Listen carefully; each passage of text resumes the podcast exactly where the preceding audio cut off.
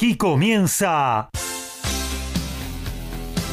Código Deportivo. Todos los deportes, todos. Pasión, info y opinión para compartir con vos. El mejor equipo y la conducción de Gabriel Giachero. Ajustate el cinturón.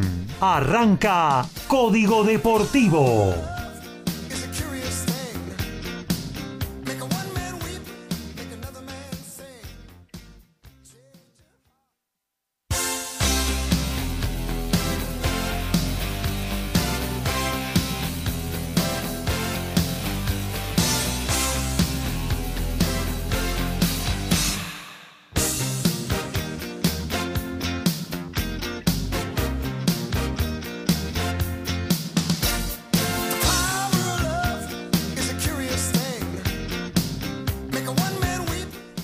Tal? ¿Cómo les va? Muy pero muy buenos días. Aquí estamos arrancando en esta lluviosa mañana de Buenos Aires una nueva edición de Código Deportivo, el programa de deportes de MG Radio, eh, con muchísimas cosas para ofrecerles a todos ustedes, como siempre. Cada tres, cuatro días estamos miércoles y sábados eh, compartiendo absolutamente todas las novedades del Planeta Deportes y lo vamos a hacer hasta las 13 horas aquí en MG Radio eh, con lo que tiene que ver con el fútbol, con el tenis, con el rugby, con el boxeo, básquetbol, automovilismo, en fin, una recorrida para, para estar entretenidos y para hacer un buen programa entre todos. Bueno, eh, vamos a arrancar ya con las presentaciones. Tengo aquí a mi derecha al señor Horacio Bocchio. ¿Cómo anda, Horacio? Hola, muy buenos días, Gabriel, compañeros, audiencia. El gusto de compartir un nuevo sábado con toda la información, aunque lamentablemente, bueno, eh, se ha restringido un tanto por el tema de dominio público no vamos a tener principalmente las semifinales que tanto estábamos esperando en el día de hoy de Colón Independiente y mañana la transmisión eh, de Racing Boca. Pero bueno, igual eh, la pelota siguió rodando eh, en Argentina hasta ayer y tenemos después la información habitual del fútbol internacional, las principales ligas que están en su definición y vamos a estar con eh, lo que está ocurriendo principalmente en la tabla de posiciones como ser en la Bundesliga, donde se va a definir quiénes van a la promoción, quién va al descenso, y lamentablemente justo cuando terminamos va a comenzar la fecha en España, donde se va a ah. definir eh, quién es el campeón. Así que... Va la Leti por la vuelta olímpica, ¿no? Exacto, y bueno, y el Real intentando quitarle la, la posibilidad. Y también se va a definir el descenso, está muy peleado. Eh, en España eh, son tres los descensos directos, pero tienen solamente hay cuatro peleando eh, en ese lugar, así que es apasionante, pero comienza a las 13 toda la fecha completa de la liga, que es donde se va a cerrar el torneo en España. Muy bien, seguimos la recorrida. Vamos a ver si lo tenemos ahí en línea. A Daniel Medina, ¿cómo anda, Dani? ¿Qué tal Gaby? ¿Qué tal compañeros? ¿Qué, tal chicos? Ahí, ¿qué tal la audiencia? Por supuesto. Horrible día, ¿eh? Este, de, invierno podrá ser que me gusta a mí, pero con lluvia ya, ya es demasiado. Pero bueno, no importa. Este, a mal tiempo, peor cara. ¿Por qué? Porque menos por menos es más. Entonces, este, vamos, a darle para adelante. Bueno, este, sí, eh, información de todo tipo en lo que respecta a la especialidad que cada uno tiene. Desde ya este, fue muy claro ahí Horacio con todo lo del fútbol, todo lo que está pasando ¿eh? en nuestro país, que está imposibilitando, imposibilitando todo tipo de actividades. Pero sí tenemos automovilismo, por ejemplo, automovilismo internacional, acaba de terminar la clasificación de la carrera más importante del mundo en la Fórmula 1, que es el Gran Premio de Mónaco, y el que realmente yo creo que perdieron todos la rifa que compraron, ¿eh? Perdieron, desde ya se los anticipo, ¿eh? Este, increíble, no, no, un final increíble también para el Gran Premio de Mónaco, para la clasificación histórico, histórico, lo vamos a mencionar ahora, no vamos a adelantar más. Y un tiempo como acá en Mónaco, ¿eh? Mamita, ¿eh? Se viene por, por, por todos lados, se viene. Parece, parece incluso que mañana puede haber lluvia, con lo cual sería, ojalá, algo un poco más emocionante. Desde ya, aunque parezca increíble, la clasificación fue este, emocionante. También estamos hablando de, del automovilismo nacional, de cómo están las suspensiones y este, eh, todas las novedades que hay. Y por supuesto el básquetbol. Desde ya el básquetbol, lo principal en este momento es la NBA. Se han definido todos los equipos para el playoff. Se definió a la 1 y cuarto de la mañana el último partido. Una gran, gran, gran sorpresa se dio anoche este, en, eh, en, San Francisco. Y tenemos todo definido y por supuesto empieza la NBA con nuestro pollo eh, Facu Campazo. ¿no? Y, y por supuesto en automovilismo tenemos una noticia no tan buena para nuestro pollo. Claro, tal cual, tal cual. Una, última hora de ayer se decidió algo que, bueno, que deja en el camino en una importante competencia a Franco Colapinto, ¿no? Como es la de. Así es, así es. Y, y, por cuestiones que absolutamente no tienen nada que ver con él, absolutamente. Ni siquiera un accidente, ya lo vamos a explicar.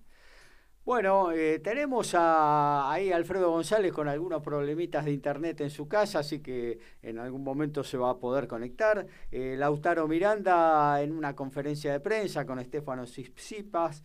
Y bueno, en cuanto la termine, ya va a estar eh, conectado. Estoy Gaby, no, no, comenzó todavía. Ahí está, ahí está.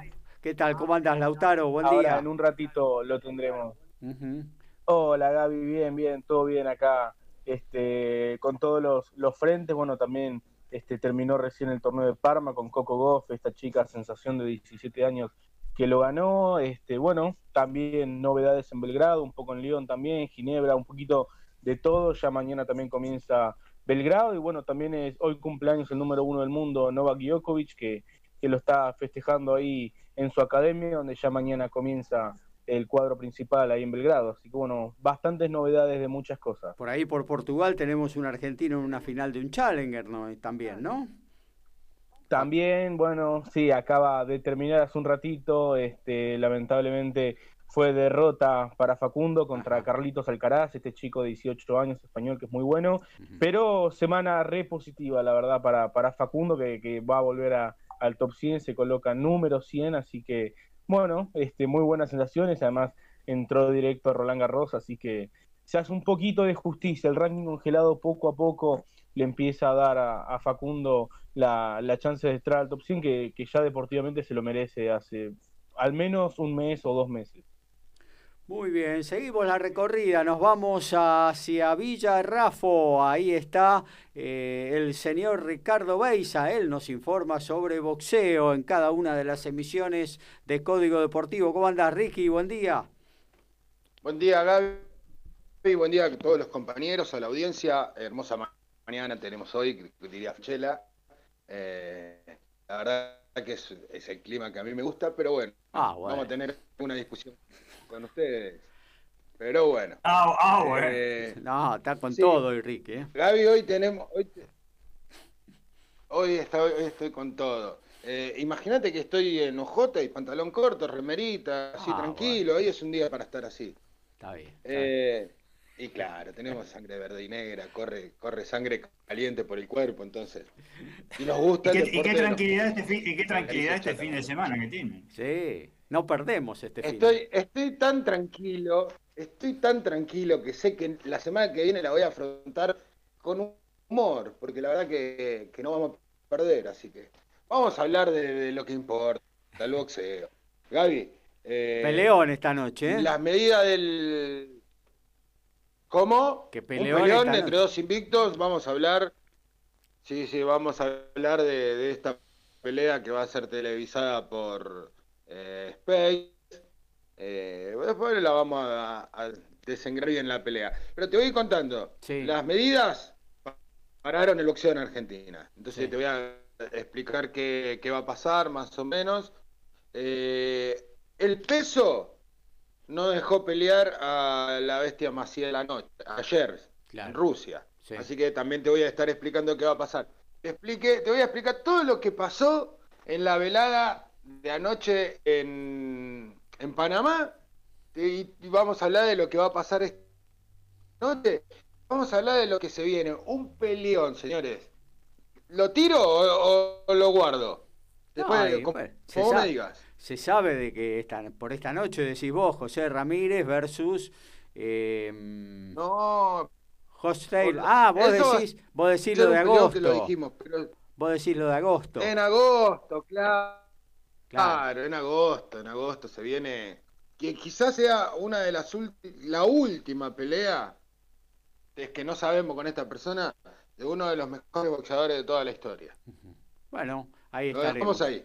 Ahí estaremos, ahí estaremos informándonos a partir de esta eh, noticia que llegó también, que se generó eh, a última hora del día de ayer con, con este ícono del boxeo de todos los tiempos, que tras más de un año y pico sin boxear vuelve al ring para pelear con uno de los mejores eh, en su categoría. Eh, y alguien aquí a, quien apuntó también en su momento Brian Castaño, eh, porque después de si, supera sí, si, supera a Charlo, él dijo, y bueno, Spence, si es tan bueno, ¿por qué no sube y peleamos, no? Sí, lo tiene marcado. Lo tiene marcado porque Spence habló de que, de que la pelea con, con Texeira no fue tan, eh, tan abultada como todos nos la vieron. Y, y bueno, habló de Brian y, y es uno de los mejores libra por libra también. Pero después lo vamos, lo vamos a, decir. Es uno de los tres libra por libra del momento. Ahí está, todo lo que tenemos informativamente, amigo oyente, para ofrecerles a ustedes hasta las 13 en esta nueva edición de Código Deportivo. Terminados nosotros, enseguida pegadito, ponemos la muy buena edición que ayer hizo Francisco Simone de El Diario de Turismo y a partir de las 17 debuta Macheando Radio con Caro Dóvale Nicolás Blois, Nicolás Darío, perdón, y Gastón Bloise haciendo un lindo magazine, ¿eh? muy entretenido, con humor, con buena data y con muy buena música también para compartir eh, en una hora radio de aquí, de nuestra emisora. Eh, Mabel Rodríguez, como siempre, está en los controles de MG Radio para poner en el aire esta nueva edición de Código Deportivo. Bueno, arrancamos, ¿eh? Se viene el fútbol, se viene primero un pequeño Noti Deporte, reducido, pero de Noti Deporte al fin, y ya nos metemos con el fútbol, aquí en Código Deportivo. A todo ritmo, info y opinión. Código Deportivo. Código Deportivo.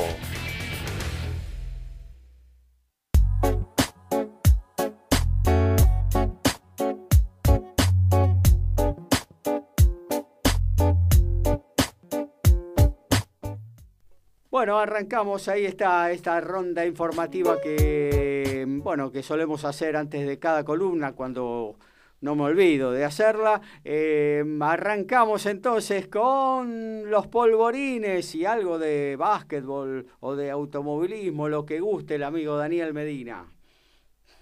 Tenemos, tenemos de las dos, por suerte. Siempre eh, noticias hay, ¿eh? haya carreras, haya partidos o no, siempre hay algo. Vayamos a la Fórmula 1. El piloto inglés Lando Norris, piloto de McLaren, estampó la firma, estampó la firma hasta fin de año 2000, mejor, dicho, desde este año hasta fin del año 2023 con el equipo de McLaren. Igual que lo había este, eh, concretado el australiano Daniel Richardo. De esta manera, la escudería de Walking, una de las más importantes de la historia, se aseguró la continuidad en su manejo.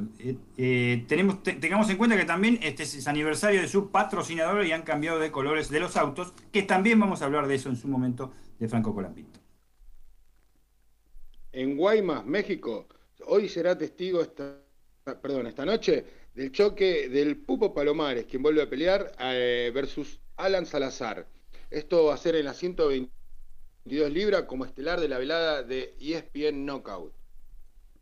En básquetbol, mediante un comunicado oficial de la Asociación de Clubes y la Confederación Argentina de Básquetbol, en consonancia con el cumplimiento de la normativa COVID-19 para la solución de la urgencia sanitaria, se suspendieron todas las actividades de la Liga Argentina, el torneo federal, tanto masculino como femenino, hasta el 7 de junio del 2021. ¿eh? Nada que el 1 de junio empiezan porque es hasta el 31, no, hasta el 7 de junio no hay básquetbol en Argentina. El lunes 31 los equipos volverán recién a los entrenamientos y el 7 de junio retornaría la competencia local.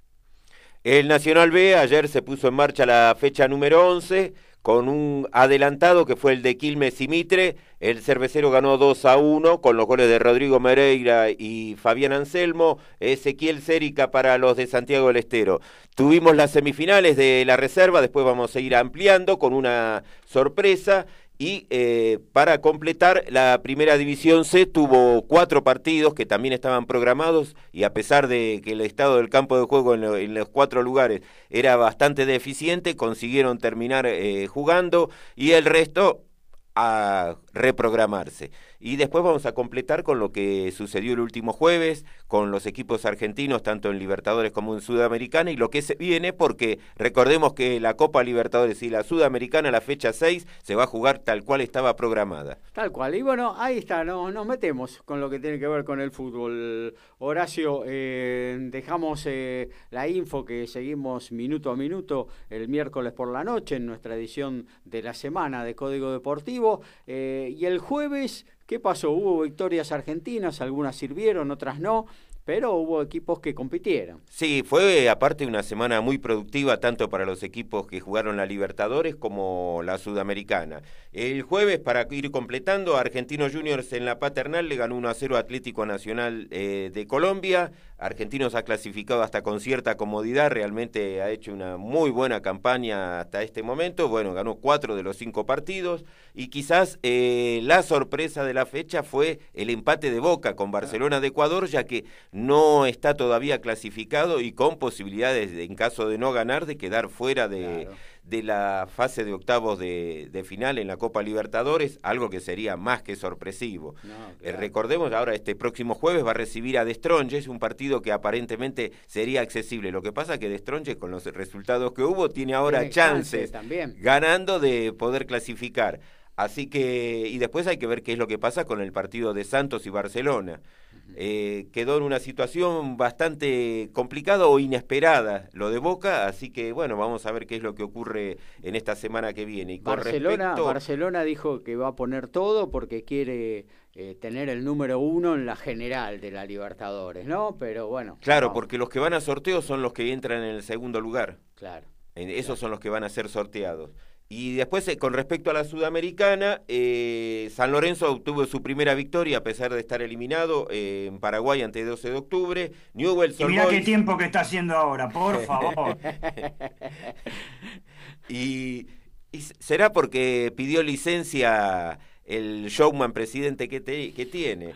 Eh, después, ah, eh, Newell's Old Boys en el parque le ganó 3 a 1 a Palestino y, New, y Lanús le ganó 4 a 1 a El Equidad. Bueno, Lanús terminó quedando igual eliminado, estaba en una zona más que difícil con Gremio que ganó los cinco partidos. Eh, pero si uno analiza los 13 equipos argentinos en esta, en esta fecha, hubo 11 victorias, un empate y una derrota, que fue la de Talleres. Claro. Eh, bueno, los equipos en Libertadores hay prácticamente cinco clasificados con la duda que puede quedar en Boca, así que podrían llegar a entrar todos. Y en la Sudamericana, ahí está un poco más repartido, tenemos el caso de Lanús, San Lorenzo y Talleres que han quedado eliminados. Newell tiene chances remotas, así que podrían ser tres los que pasen. Eh, ya el casi seguro es Independiente. Eh, muchas posibilidades para Arsenal y Rosario Central. Está dependiendo de ellos. Que depende de ellos mismos. y que Rosario Central eh, va a ser local nuevamente en cancha de Banfield. Y Arsenal de visitante, ¿no? Arsenal va a jugar el próximo jueves, no, es local ante Bolívar. Ah, local. Claro, por eso va a depender de de Arsenal, ya que Bolívar tiene chance, pero en caso de ganar Arsenal, es casi seguro va, a clasificar. Está bien. Horacio, sí. Horacio, perdón chicos, eh, los partidos de Rosario Central y Arsenal pendientes de un hilo por las declaraciones del ministro de Seguridad de la provincia de Buenos Aires. Sí, bueno, eh, por el tema de que no, si se juega, que no, no brindarían seguridad. Exactamente. Sí, bueno, pero y acá es creo que la Conmebol tiene un peso muy, muy importante. Y si no, bueno, es cuestión de ver que si cada partido los locales reciben un millón de, dólares, quiere decir que los 32 equipos han recibido 96 millones en esta fase que se ha cumplido a rajatabla. Si en la Sudamericana recibían 300 mil, quiere decir que 32 equipos recibieron 900 mil, son 28 millones 800, ya tenemos 124 millones para los 64 equipos. Y tenemos las vacunas. Buenas razones, ¿eh? Y tenemos las vacunas, las 50.000 vacunas. Así que creo que hasta sin, sin seguridad son capaces de jugar. Así que no, no hay problema. No lo detiene nada la Conmebol. Y aparte, bueno. Hasta, el fondo. ¿Cómo? perdón, hasta el FMI, que hasta el FMI se sorprende de la cifra, porque ellos donaron cierta cantidad de dinero, ¿no? Para combatir la pandemia, eh, pero ven estos números y cualquiera dice, epa, qué manera de dar plata, ¿no? Bueno, también muchos se sorprenden con el FMI cuando prestó 44 mil millones de dólares en 14 meses, ¿no? Algo histórico. No, eso, eso, fue una, eso fue una locura que, bueno, después lo vamos a terminar de pagar nosotros, nuestros hijos, nuestros nietos y así vamos a ir. ¿El, FMI estará lavando, estará lavando dinero el FMI? Tiene que lavar por lo menos conciencia. Estará inventando.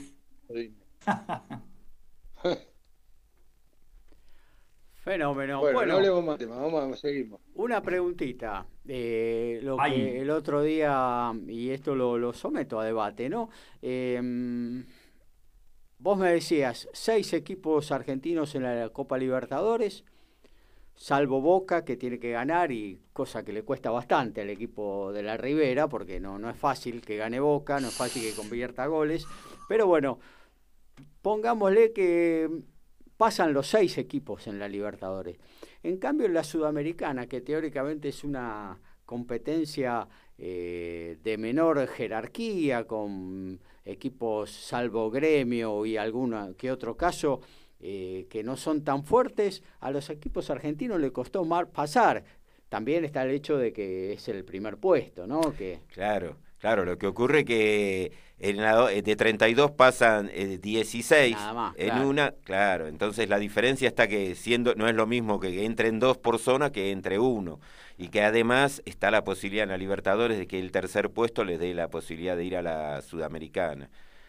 Eh, lo que ocurre es que el formato dentro de todo no está mal, porque antes eran fases de dos, acá le están asegurando más partidos. Claro. Antes el riesgo era que jugaban dos partidos y quedaban afuera. Este formato lo que le está dando es la posibilidad de jugar mayor cantidad de partidos, de tener un premio mayor también económicamente. Entonces creo que los clubes están de acuerdo con, con este sistema. Pero sí, eh, sacando algún que otro equipo, después hay que ver quién eh, pasa de la Libertadores a la Sudamericana para ver si le da más, más realce. Ni imaginar que sea Boca el que vaya tercero, ¿no? Y termine yendo a la Sudamericana. yo estimo que Boca debería ganar su partido frente a, a The Strongest aquí en, en Buenos Aires. Pero bueno, lo que dije anteriormente, ¿no? Le cuesta muchísimo eh, ganar a Boca, crear juego, eh, no sé, no pone, para mí, no pone en cancha el técnico o quien esté al frente los jugadores eh, que puedan hacer una diferencia a nivel futbolístico, pone todos corredores, todos, no sé, me le falta, no sé, realmente no entiendo por qué un Cardona puede estar afuera de Boca hoy en día, del primer equipo, de la titularidad, incluso hasta el mismo Chico Maroni, creo que eh, debería eh, eh, tener la posibilidad de ser titular, para crear más juego, para hacer, no sé, crear más situaciones de gol, más jugadas, ¿no? No, no, no, no llega nunca a Boca, a no ser algún desequilibrio de Villa o Pavón por los costados, ¿no? Y además recordar lo que fue el partido del último domingo contra River, con todos los inconvenientes que afrontó el equipo de Gallardo y que realmente el empate eh, se puede decir que fue justo porque parecía que Boca lo podía llevar por delante y después, sin embargo, River fue recomponiéndose con muchos juveniles, consiguió el empate y creo que fue justo y la actuación de Boca fue bastante pálida, pero bueno, después la definición por penales lo que sirve fue ganar y quedó en el olvido, pero eh, a eso hay que sumarle lo que después eh, pasó tres días después cuando empata con Barcelona acá. Y Barcelona, por lo que mostró, no fue un equipo que se retrasó, que no mostró mayormente jerarquía, no casi ni contragolpeaba, y sin embargo a Boca le costaba muchísimo poder superar esa casi doble línea de, de cuatro que tuvo el equipo de Ecuador. Claro, tal cual.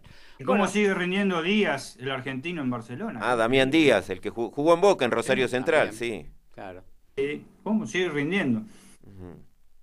Un jugador eh, de, muy buena técnica eh, y que juega justamente con eso, con la técnica a los 35 años, ¿no? Eh, Bueno, hasta aquí hacemos lo de fútbol. ¿eh? eh vamos a meternos luego del corte en Noti Deportes, pero antes le vamos a dar la bienvenida a Alfredo González, que superó algunos inconvenientes técnicos y ya está metido en esta nueva edición de Código Deportivo. ¿Cómo andas, Alfredo? Buen día. Buenos días, audiencia, muchachos. Después de una lucha en la cual cuerpo a cuerpo durante una hora estuve luchando con mi computadora, la vencí Bien. y estoy conectado y, conectado con los datos del teléfono y pudiendo hacer el programa. Les agradezco mucho que me hayan aguantado. Ah, tranquilo, tranquilo. Eh, bueno, así que cortecito, eh, pequeño, un separador. Nos metemos en el Noti Deporte. Arrancamos directamente con Alfredo y todas las eh, noticias. Medina, González, Boquio, saben de lo que hablan. Beisa, Miranda, Perata, son especialistas. Ellos hacen Código Deportivo.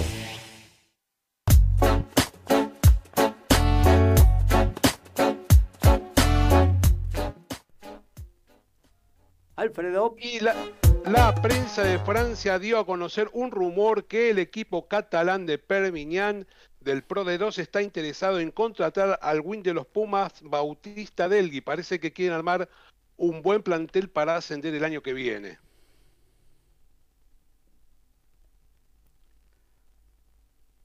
Perdón, perdón. ¿eh? Y en automovilismo, turismo carretero, tras la decisión Asociación de Turismo Carretera de seguir en San Nicolás para la próxima fecha, el 20 de junio, COVID mediante, por supuesto, le ofreció, le ofreció al Automóvil Club de Misiones poder hacer en el autódromo de, autódromo una sola fecha que deberá ser entre el 11 de julio o 22 de julio de este año. Aunque se va ciñan de Colorado, sería muy lindo que puedan ir porque la categoría cambiaría de escenario. Pero después tenemos más comentarios. Después del fallo de arbitraje que tuvo la pelea entre Tyson Fury y Anthony Joshua, Fury y Deontay Wilder hablan y ya están casi, casi de acuerdo. El 24 de julio es la fecha señalada para dicho combate.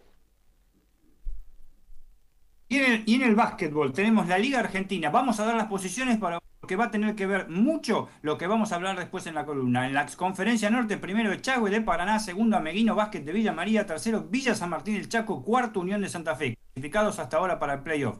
Conferencia Sur, Deportivo Viedma, Villa Mitre de Bahía Blanca, Estudiantes de Concordia, Racing de Chivilcoy, por ahora clasificados para la zona norte. En la columna vamos a explicar por qué estamos dando con tanto énfasis estas posiciones.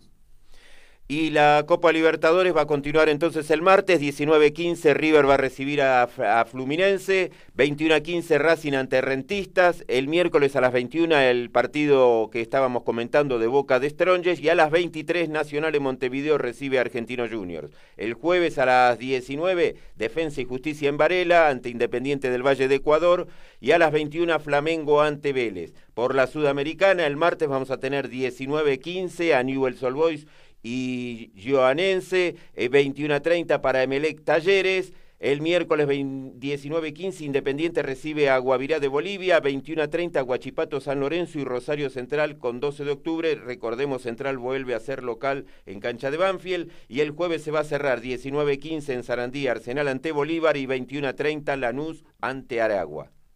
Muy bien, nos vamos a meter ahora en la columna de la pelota anaranjada. El señor Daniel Medina nos habla de básquetbol en Código Deportivo. Dani. Y básquetbol, sí. Una vez terminada la Liga Nacional de Básquet, este, todavía quedan... Justito, eh, justito, justito terminó. Terminó justito. La verdad que sí, terminó justito y vos sabés que eh, vienen elogios de todos lados por, por ese tema, ¿eh? porque controló, eh, a fuerza de ser sincero, controló muy bien el tema de, después de lo que le pasó, o sea, no dejándose golpear dos veces por la misma piedra, me parece, desde ya, una opinión muy personal, cuando hizo la primera burbuja del año pasado, que realmente la de noviembre octubre y noviembre fue, fue lamentable. Lamentable en cuanto al resultado. ¿eh? eh tanto el presidente eh, titular de la Confederación Argentina de Básquetbol como las declaraciones de Gerardo Montenegro, el presidente de la Asociación de Club y presidente de Obras, de Obras Básquet, Obras Sanitarias, este, trataron de hacer algo que según ellos iba, iba a lograrse. hay declaraciones muy interesantes de, de Montenegro, ¿no? Desde ya.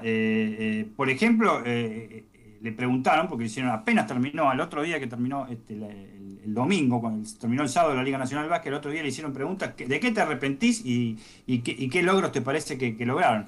Primero vamos a los arrepentimientos, dice desde ya, ¿no? Primero no haber terminado la, eh, liga anterior, o sea, la que iba primero Kimsa, ¿eh? este, la liga del 2020 cuando comenzó, la del 2019 cuando comenzó el 2019. Eh, si fuera por hoy, eh, si fuera hoy, si la, Confederación Argentina de Básquetbol y, la Asociación de Clubes terminaría eso. O sea, si habían jugado 15 partidos, bueno, jugaban los 15 que restaban y lo tendrían que haber terminado. Este, no solo podría haber sido más fácil, sino que hubiera permitido que organizáramos mejor en el 2020 la competencia. Eso, eso desde ya. Segundo, eh, vimos perfectamente, perfectamente pudimos comprobar que las burbujas se tienen que hacer no en un solo lugar. No, estamos hablando de solo lugar de competencia, porque había dos en realidad, que era Obras y el gimnasio de Torechar en, en Ferro. Sino el tema de las concentraciones, poner equipos en el mismo hotel. Fue ridículo, dice. Realmente no lo, no lo, no lo pensamos bien. Obviamente, si te remontás a la única burbuja en el mundo que dio el resultado, ya sabemos cuál es, la de NBA, claro, eran 30 equipos, tenían 30 hoteles en Disney, porque la verdad fue esa, tenían 30 hoteles, tenían unos este, 30 paraísos realmente que se quedaron los tipos y pudieron controlar todo y no tuvieron un solo caso en los jugadores, ¿eh? algo impresionante, salvo algunos que venían con caso y los rechazaban. Eh, y por otro lado, eh, en cuanto a, lo que viene, este, está, muy satisfecho como terminó todo, porque pudieron controlar todo bastante bien en la parte sanitaria. En cuanto a lo que viene, la próxima que van a organizar, nosotros mencionábamos recién, mencionábamos recién este, las posiciones de la Liga Argentina de Básquet, que es el ex este, Torneo Nacional de Ascenso, Gaby. Eh, por digo, eh, está dividido en dos zonas, ¿eh? como siempre se dividió también la Liga Nacional, zona norte, zona sur, viste que a veces juegan todos juntos, como este caso, a veces no. Bueno, está bien, como hace la NBA, que divide en dos zonas, dos conferencias y cuatro zonas, son dos conferencias y cuatro zonas de la NBA y quieren hacer lo mismo y copiar el, tema de la Liga Argentina. ¿Para qué? Para las definiciones, sobre todo. Eh, ¿Qué significa esto? Primero, que no van a aumentar más de 20 equipos, cosa que me parece razonable. ¿eh? ¿Eh? En este momento hay 19 porque descendió uno, que es Bahía Básquet, están esperando una de la Liga Argentina. Uno nada. Por supuesto, si se cae alguna plaza, Bahía Básquet es el primero que puede llegar a comprarla o meterse directamente si se cae alguna plaza de lo que está. Cosa que dijo Gerardo Montenegro, que ninguna plaza económicamente de la Liga Nacional de Básquet está mal. Igual que el fútbol, ¿eh? Igual que el fútbol, ¿viste? Este, lo que pasa es que tienen... El tema de presupuestos y esas cosas, este, eh, son duros los presupuestos, ¿eh? Hay extranjeros, este, los muchachos de profesionales de básquet no cobran poco. Este, cobran bastante, son profesionales ahora, hablan muy bien todos, algunos tienen estudios universitarios, pero son verdaderos profesionales. Primero eso. Segundo, hacer directamente que lleguen un playoff los ocho mejores. O sea, cuatro de un lado y cuatro del otro. Como la Liga Argentina. ¿Mm? Como la Liga Argentina. Cruzarse simplemente, ¿eh? primero con el cuarto, ¿eh? primero con el cuarto, segundo con el tercero, un sistema olímpico o mundial, y listo. Y se terminó. Las cosas serían, podrían ir a, eh, volverían a las localías. Obviamente esto depende de la fase eh, sanitaria desde ya, y los partidos podrían ser más. La final de, muchachos, comenzamos, no, la final de San Lorenzo, de 15 y San Lorenzo, tendría que haber sido a siete partidos. No se pudo hacer por cuestiones sanitarias, naturalmente, y por el desgaste que habían sufrido todos los equipos. ¿Ustedes se imaginan lo parejo que fue? Esta definición eh, de Kimsa San Lorenzo hubiera sido más apasionante todavía, porque se iba a definir 4 a 3, no había ninguna duda, y, los partidos de locales de ambos equipos hubieran sido terribles. ¿eh? En Santiago del Estero hay que ganar, ¿eh? yo le puedo asegurar que hay que ganar. tiene un lindo gimnasio, ahora 15, pero hay que ganar con el apoyo del público. Una vez lo habíamos charlado con Lautaro y todos los chicos de la mesa, la importancia que tiene el público en el deporte y más en el básquetbol. Y San Lorenzo, por ejemplo, en el Pando, Está invicto en playoff. Tiene cinco títulos, pero jamás perdió en el Pando, ganó siempre. O sea, fíjense en la importancia. Una de esas cosas y aparte las recaudaciones que hubiera hecho. Pero hay algo fundamental que dijo, y con esto termino, lo de la Liga Nacional de Básquet, que ya terminó. Lo que dijo Montenegro. Eh, muy similar a la parte de automovilismo. ¿Qué quiere decir con esto? Que están en estos momentos, mejor dicho, esta semana, no creo que por la parte sanitaria se pueda, pero después de lo que pasa con estas restricciones, se van a reunir, se van a reunir ¿eh? con la gente del canal de la, de, la trompetita. Ya saben que hay la gente de la trompetita, que es el grupo Clarín, que es el que maneja la Liga Nacional de Básquet, ¿eh? como también maneja categorías del automovilismo argentino. ¿Por qué? Están muy disconformes con el tema del de, eh, el dinero que reciben, desde ya, y, están muy disconformes con la televisación.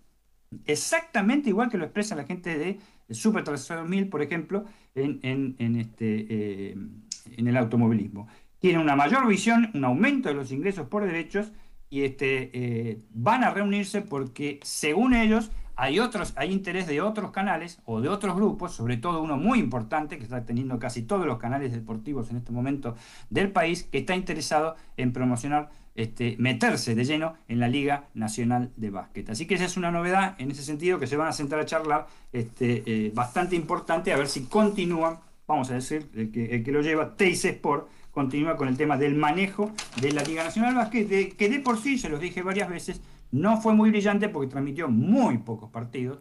Sí, lo, sí lo hizo a través de su este, eh, contenidos, TIC Sport Contenidos, que tiene muy pocos adherentes, poquísimos adherentes. La gente se mete por streaming en otro lado, incluso para verlo, como sea, a los partidos, o por lo menos tener información al minuto a minuto, segundo a segundo, cómo va el partido.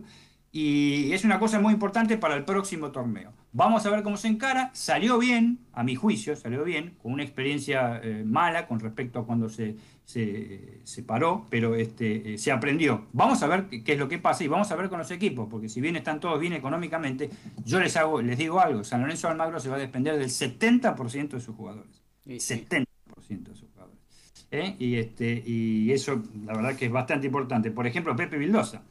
Pepe Vildosa, el cordobés, que fue el, jugador más valioso del último del torneo y campeón con San Lorenzo, ya fue transferido, ya fue negociado al Sibona Zagreb de Croacia. El Sibona Zagreb de Croacia no es nada más ni nada menos que un equipo balcánico en el cual brilló salió el espaldarazo y jugó casi, toda su carrera, nada más y nada menos que uno de los mejores jugadores de la historia del básquetbol mundial, que fue Drazen Petrovic, el croata. Antes se le decía yugoslavo, por supuesto, y salió campeón con, con Yugoslavia. Dos años de contrato de cordobés, salida para, para Europa y para NBA en el futuro. Cinco temporadas, una en Sunchales, cuatro en San Lorenzo, donde salió tres, tres títulos, salió de, campeón de la liga y dos campeonatos de la Champions Americana, al mejor jugador de la liga, el, más valioso, que es Pepe Vildosa. Ahí te da una idea, les da una idea de lo que puede ser el éxodo que puede haber de jugadores o los cambios, ¿eh? ¿Eh? de ir de un equipo eh, a otro.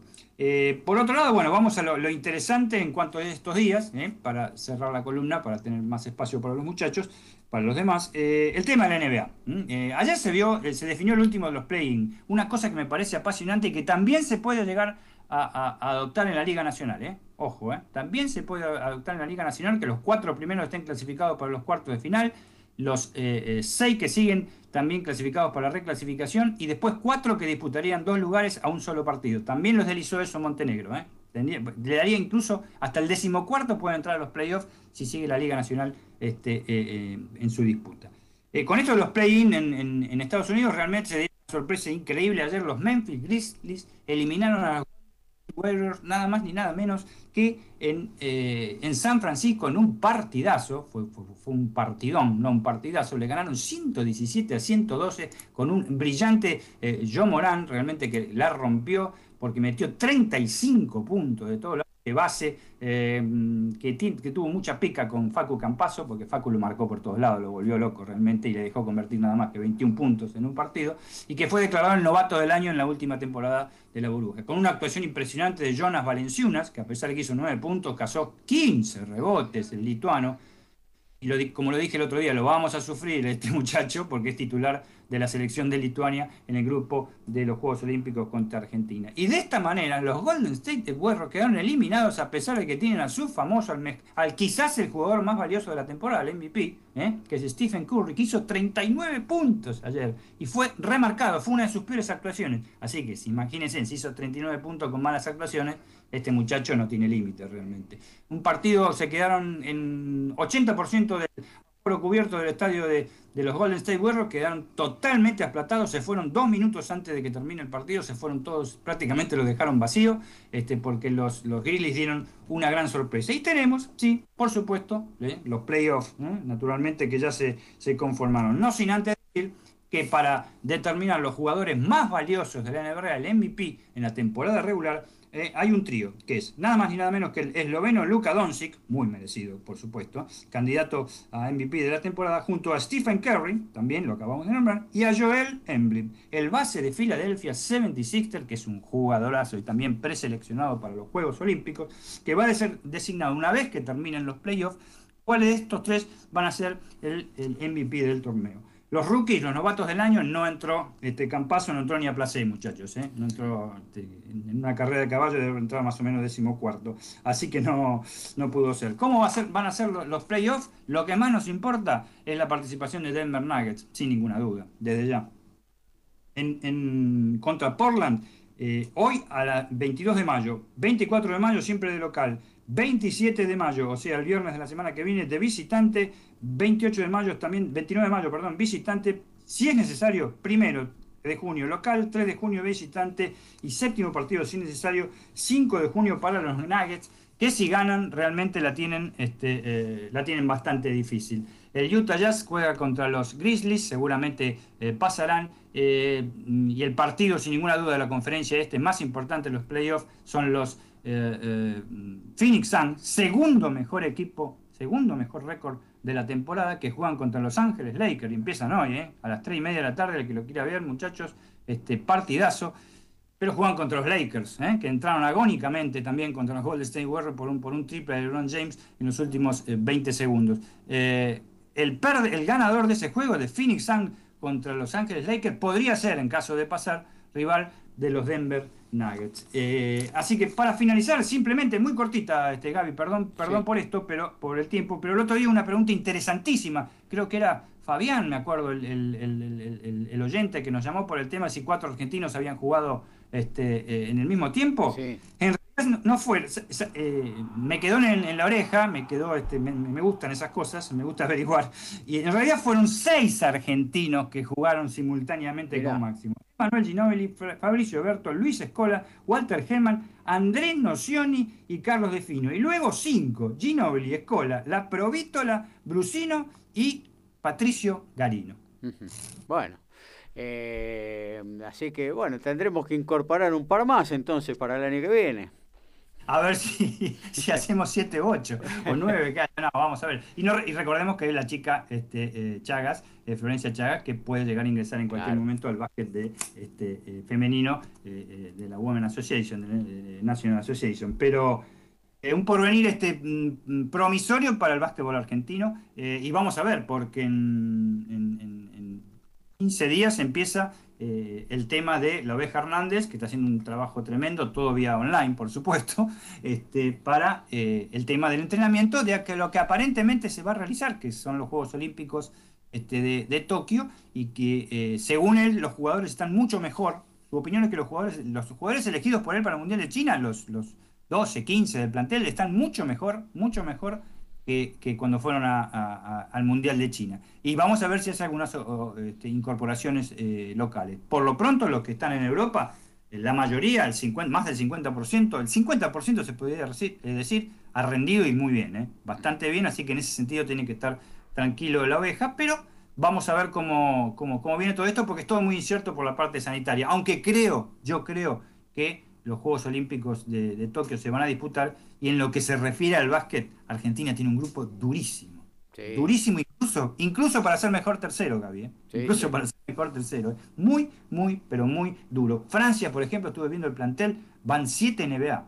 Una cosa de loco. Este, Australia tiene 5 NBA. Va a ser, también Argentina tiene muchos NBA también que van a ir, pero eh, está muy difícil el grupo. Y España saquémoslo porque creo que España es el, ganador del grupo con con suficiencia. El rival, obviamente, a vencer para tratar de salir segundo es Lituania.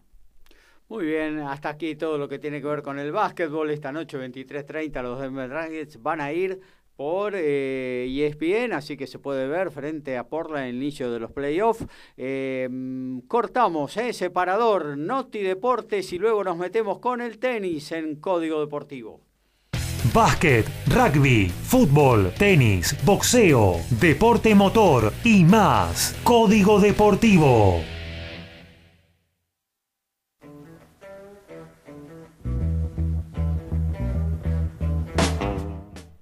Todo noticias aquí en Código Deportivo. Arrancamos con Alfredo. En Italia afirman que Benetton está con ganas de contratar a Tomás Albornoz, el tucumano que viene de ganar la Superliga Americana de Rugby con Jaguares 15. El jugador que fue parte de Seibos parece que su nuevo horizonte está en la ciudad de Treviso. Se sumará a un equipo con muchos argentinos donde también contarán con Nahuel Tetas Chaparro, que llegará de, de Bristol. Y con respecto al, al básquetbol, la NBA, el partido que va a desarrollar, el primer partido de los playoffs que van a desarrollar los Denver Nuggets en la fecha, Paco Campazo, el base titular de los Denver Nuggets, este, promedió 9,6 puntos, se sacaron sus resultados finales en toda la temporada, 3,6 rebotes, 5,6 asistencias, casi, casi 6, 1,7 robos, media tapa, un poco más de media tapa por partido, pocas pérdidas, 1,7 para un base y 2 dos faltas personales. Lanzó en un 38% de campo y 32% de tres y 94% de, eficiencia en los eh, tiros libres, que es, dicho sea de paso, la mejor marca de su carrera si se tienen en cuenta solo los juegos que realizó la NBA. Eh, esta semana la cual de... Sí. No, siga usted, siga usted. Esta semana, como motivo de la cual y de Roland Garros, abrió el panorama para que muchos tenistas argentinos, o en el caso de Facundo Mena, 255 del mundo, pueda disputar la quali del ATP de Belgrado. Fue con derrota por 6-1, 6-4 ante Michael Imer, pero bueno, es un buen paso para Facundo que este, no suele, no está acostumbrado a jugar este tipo de torneos. Quien se ahorró de jugar la quali fue Federico Coria, que por una baja de último momento de Pablo Andújar en el cuadro principal, ingresó precisamente al main draw y estará debutando mañana ante el serbio local Marco Topo. Ricky. Como decía en el día de ayer, un ratito antes de subir al ring en Rusia, Javier La Bestia Maciel y su equipo no llegaron a un acuerdo eh, eh, con Artem Oganesian, eh, su contrincante, ya que el local no dio el peso. También dio a conocer que se quedará en Rusia, ya que le prometieron una nueva pelea. Y como dijimos antes, con respecto, perdona desde ya Lautaro porque creí que no estaba, este, por eso lo interrumpí, eh, se suspendió la actividad en La Plata que se iba a correr TC Mouras, TC Pista Mouras y prueba de F3 Metropolitana. Ayer se iba a hacer la carrera por el tema de las cuestiones sanitarias, se adelantaba todo un día, pero el tema de la lluvia se suspendieron de todas las carreras tras analizar las condiciones de seguridad en el autódromo Roberto Mouras de la Ciudad de La Plata. Y la primera división C en la fecha 13, ayer Victoriano Arenas y Midland igualaron 1 a 1, Claypo le cayó 1 a 0 ante el Porvenir, Doxul le ganó 1 a 0 a San Martín de Bursaco y Leandro Alén 2 a 1 a Verazategui. Eh, se va a reprogramar los partidos que estaban eh, eh, para jugarse hoy, que era el de la Madrid Luján, Real Pilar Deportivo Español, La Ferrer Italiano y Tuzaingó Central Córdoba, Argentino de Merlo y Excursionista. Muy bien, nos metemos en lo que tiene que ver con el tenis en la voz de Lautaro Miranda. Hola compañeros, hola a todos los oyentes. Bueno, si no, nos metemos un poquito con el tenis porque este, tenemos una semana con novedades y además porque ya estamos en la antesala de lo que es la clasificación de Roland Garros, donde estarán compitiendo muchos argentinos. Eh, comenzamos hablando de Nadia Podoroska, que ayer este, cayó bien tempranito en los cuartos de final del WTA 250 Belgrado, fue en dos parciales ante la croata Ana Conchu, una jugadora de 23 años que cuando tenía 20 se colocó precisamente 20 del mundo y desde entonces comenzó toda una catarata de lesiones que paró recién a, comienzos de este año y volvió con mucha fuerza. Eh, bueno, Nadia, este, sus primeros cuartos de final en esta gira de polvo y se lleva buenas sensaciones. De Serbia tenemos un audio de su conferencia de prensa para compartir. La verdad que, sabía la, manera de ella de, jugar, es una jugadora muy muy potente, que tiene tiros muy agresivos y, creo que hizo, hizo eso, ¿no? Por ahí esperaba un poco más con mis tiros, incomodarla más, eh, poder jugar yo más profundo para después tomar la, iniciativa. Al principio creo que, buscando esa que ella no pegue tan cómoda, cometí varios errores, eh, por ahí estuve un poco, un poco apurada, un poco más errática de lo que, de lo que suelo estar. Eh, pero bueno, creo que, también fue un, buen torneo para mí por, por cómo vengo, creo que sumé partidos importantes que, que me dan confianza para, para, lo que va a ser París. Eh, voy a pasar unos días primero por, por Alicante para, para descansar y volver a entrenar y creo que el, el miércoles ya voy a estar en París, pero la verdad que me siento, me siento bien, tengo ganas de, volver a jugar ahí. El año pasado hice un, un, gran torneo y quiero llegar lo antes posible para estar lo mejor preparado. Creo que yo trato de, tomármelo sin, sin tener altas, altas expectativas, ¿no? Como vengo haciendo en, los últimos torneos, ir muy eh, de a poco, partido a partido, agarrando buenas sensaciones y tomando confianza en, en mi juego. Eh, es, un, es un torneo largo, así que planeo eso, ir, ir de a poco. Ahí estaba, ¿no? La palabra de Nadia Podoroska, a, Nadia, que bueno, también con ello confirmó que se baja de Estrasburgo, que era el único torneo WTA de, esta semana, va directo a París, donde bueno, eh, logró semifinales, donde comenzó todo, digamos, eh, el año pasado, así que bueno, eh, llega con buenas sensaciones, esta semana Belgrado ha sido más que positiva, ha ganado dos partidos realmente muy buenos, no va a ser cabeza de serie, lo cual quiere decir que le puede tocar hasta la número uno del mundo en primera ronda, pero bueno, eh, también sabemos que es una rival a evitar por más de una. Eh, pasando a hablar ahora un poco del Peque Schwarman, que este, había comentado el miércoles que no pudo jugar debido a la lluvia, debutó el jueves, cayó ante Rizar Gasquet, eh, una derrota llamativa, la más llamativa de la gira diría, porque bueno, los otros rivales contra los cuales cayó están bien ubicados en el ranking y son buenos jugadores en esta superficie. Gasquet sabemos que es un muy buen jugador, pero está de capa caída, ya con casi 35 años y muchas molestias físicas. Este, sorprende que haya vencido al Peque en polo ladrillo y encima en sets corridos, eh, una derrota para, para tener este, una, una alarma. Pero bueno, eh, también sabemos que, el Peque, eh, sí. No, que es una... Es cierto lo que vos decís, claramente, ¿no? Pero también es como una sombra negra para Joarman Gasquet, ¿no? Porque le ha ganado la mayoría de los partidos que han jugado. Así es, así es. Este, con este ya pasó a estar 4-1 en el historial francés. Que bueno, de todos modos, el año pasado el PEC había roto ese, esa racha, le había ganado en París-Bercy, esto es en canchas duras, bajo techo, por lo cual uno intuía que, que ya esa maldición, por así llamarle, ya la había roto, pero bueno, este no, no fue el caso. Ahora el Peque va, va a estar jugando el 24 el 25 de mayo en la academia de Patrick Moratoglou, uno de los entrenadores más destacados del mundo, donde es una exhibición que, bueno, tiene unas reglas un tanto especiales, es más show que, que tenis, pero bueno, le va a servir al Peque para agarrar ritmo de partidos, allí podrá jugar contra Grigor Dimitrov, Alexander Bublik y Cristian Garín, así que bueno, va a llegar un poquito más rodado a Roland Garros. Mi opinión, eh, todos los rivales que ha tenido, salvo Gasquet, en esta gira están entre los 30 y los 20 mejores del mundo. Eso no le va a pasar en Roland Garros, donde son 32 los cabezas de serie y hasta la tercera ronda como mínimo no va a enfrentar a ninguno de ellos.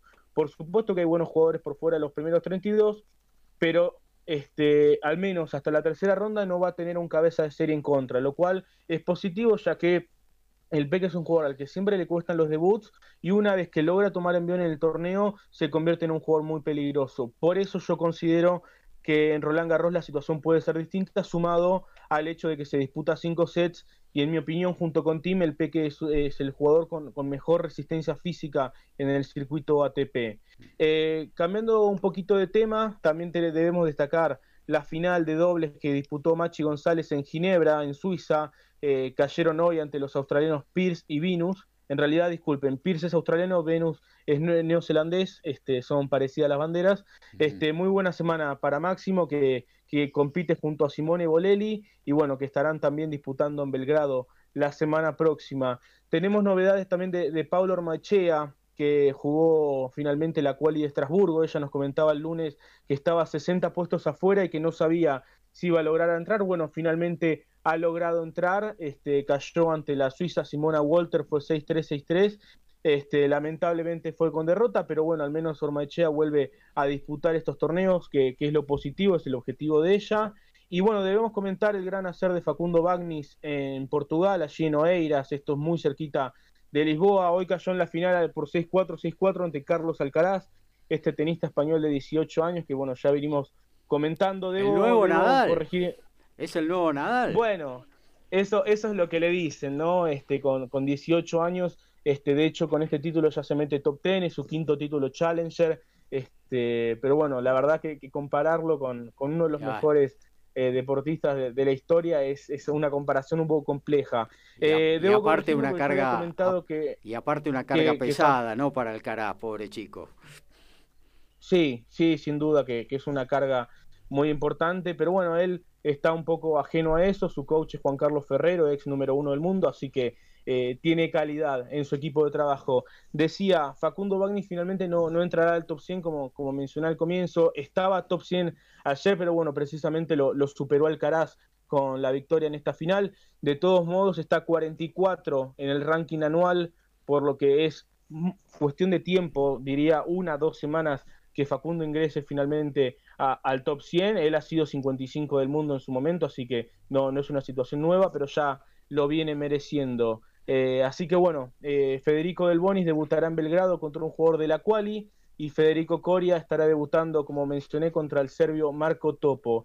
Esas son las novedades de esta semana en el mundo del tenis y cerramos comentando que hoy cumple 34 años Novak Djokovic, que lo está celebrando en su academia en Belgrado, donde seguramente a partir del martes estará debutando de cara a, este torneo, que va a ser su antesala para Roland Garros. Así que bueno, eso ha sido todo por esta semana en el mundo del tenis. Muy bien, te liberamos, eh, Lautaro. Sé que ahora tenés eh, la conferencia de, de Stefano Tsitsipas, así que eh, te liberamos de la obligación de código deportivo. Obviamente te sumás cuando, cuando lo creas necesario, cuando puedas, no hay ningún inconveniente. Eh, mientras tanto, estamos viendo acá con, Horacio la, final de, de, Lyon, ¿no? Y una actuación soberbia de Cameron Norris, 6-1 le ganó el primer set a Karen Kachanov. Y bueno, ya le ha quebrado también en el segundo, está sacando 2-1 arriba. Eh, está jugando muy bien el británico en una superficie que tampoco es especialista, ¿no, Lautaro? Está sorprendiendo, de hecho. Eh, su coach es argentino, Facundo Lugones, una historia bastante divertida, se conocieron en la universidad y está sorprendiendo en esta temporada. Hizo final en Estoril, eh, también hizo cuarto de final en el Conde de Godó en Barcelona. así que bueno, ahora están semifinales de Lyon. Su, Lyon fue hace tres años su primera semifinal en esta superficie, así que bueno, sí, está sorprendiendo, pero en la gira, no tanto en el torneo, eh, está haciendo muy buen torneo igualmente, venció a Dominic Thiem en la segunda ronda, así que bueno, y ahora está siendo muy dominante ante Karen Kachanov, está a un pasito de la final, así que bueno, estaremos atentos al resultado de Norri contra Kachanov. Muy bien, hasta aquí lo del tenis, corte institucional, nos metemos luego en el segundo tiempo de Código Deportivo.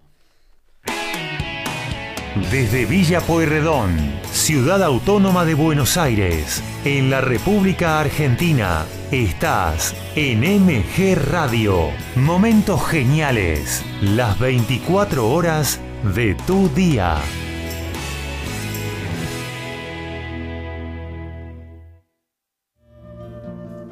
Mabel Rodríguez, clases de canto interpretación, trabajo corporal y vocal. Comunicate a nmabelr.hotmail.com o al Instagram arroba nmabelr. Animate con Mabel Rodríguez.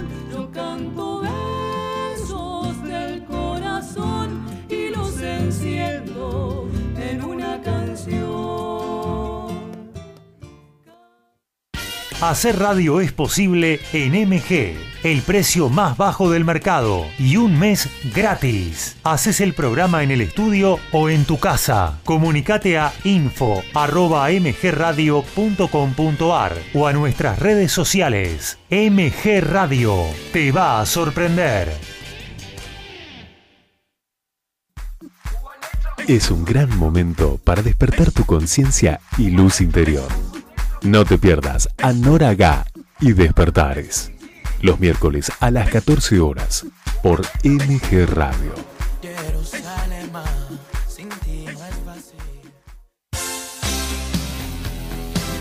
La pasión vive en MG Radio. Prendete a Código Deportivo. Info, opinión y el vivo de todas las disciplinas. Sumate los miércoles a las 22 y los sábados a las 11 horas por MG Radio.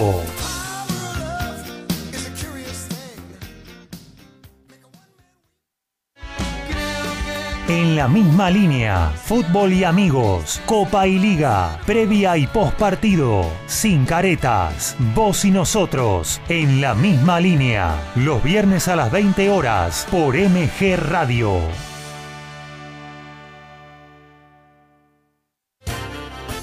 Más divertido, menos aburrido. Es cosa de chicos para compartir con los grandes. Conduce Iri Jaramillo con un staff muy especial. Más divertido, menos aburrido. Los domingos a las 12 por MG Radio.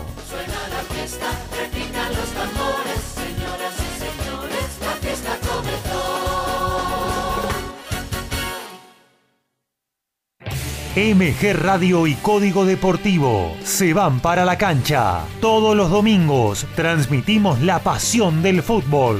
Los partidos de Boca o River estarán en el aire de nuestra emisora y toda la info nacional e internacional, más el polideportivo. Sumate a nuestra locura. Prendete a MG Radio.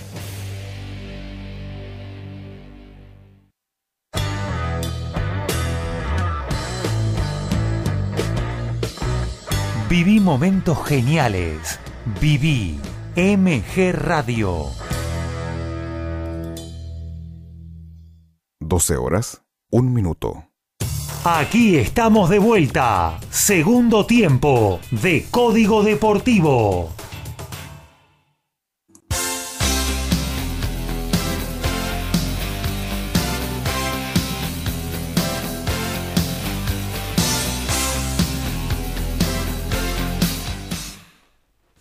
Segunda hora, segundo tiempo de Código Deportivo aquí en MG Radio. Estamos hasta la una eh, haciéndoles compañía. Luego pegamos la repetición de El Diario de Turismo, el programa eh, que ayer hizo Francisco Simone. Él está todos los viernes en vivo y desde la comodidad de su hogar, eh, mediante la plataforma web que tenemos, em, haciendo el diario de turismo con la palabra de los referentes, con noticias.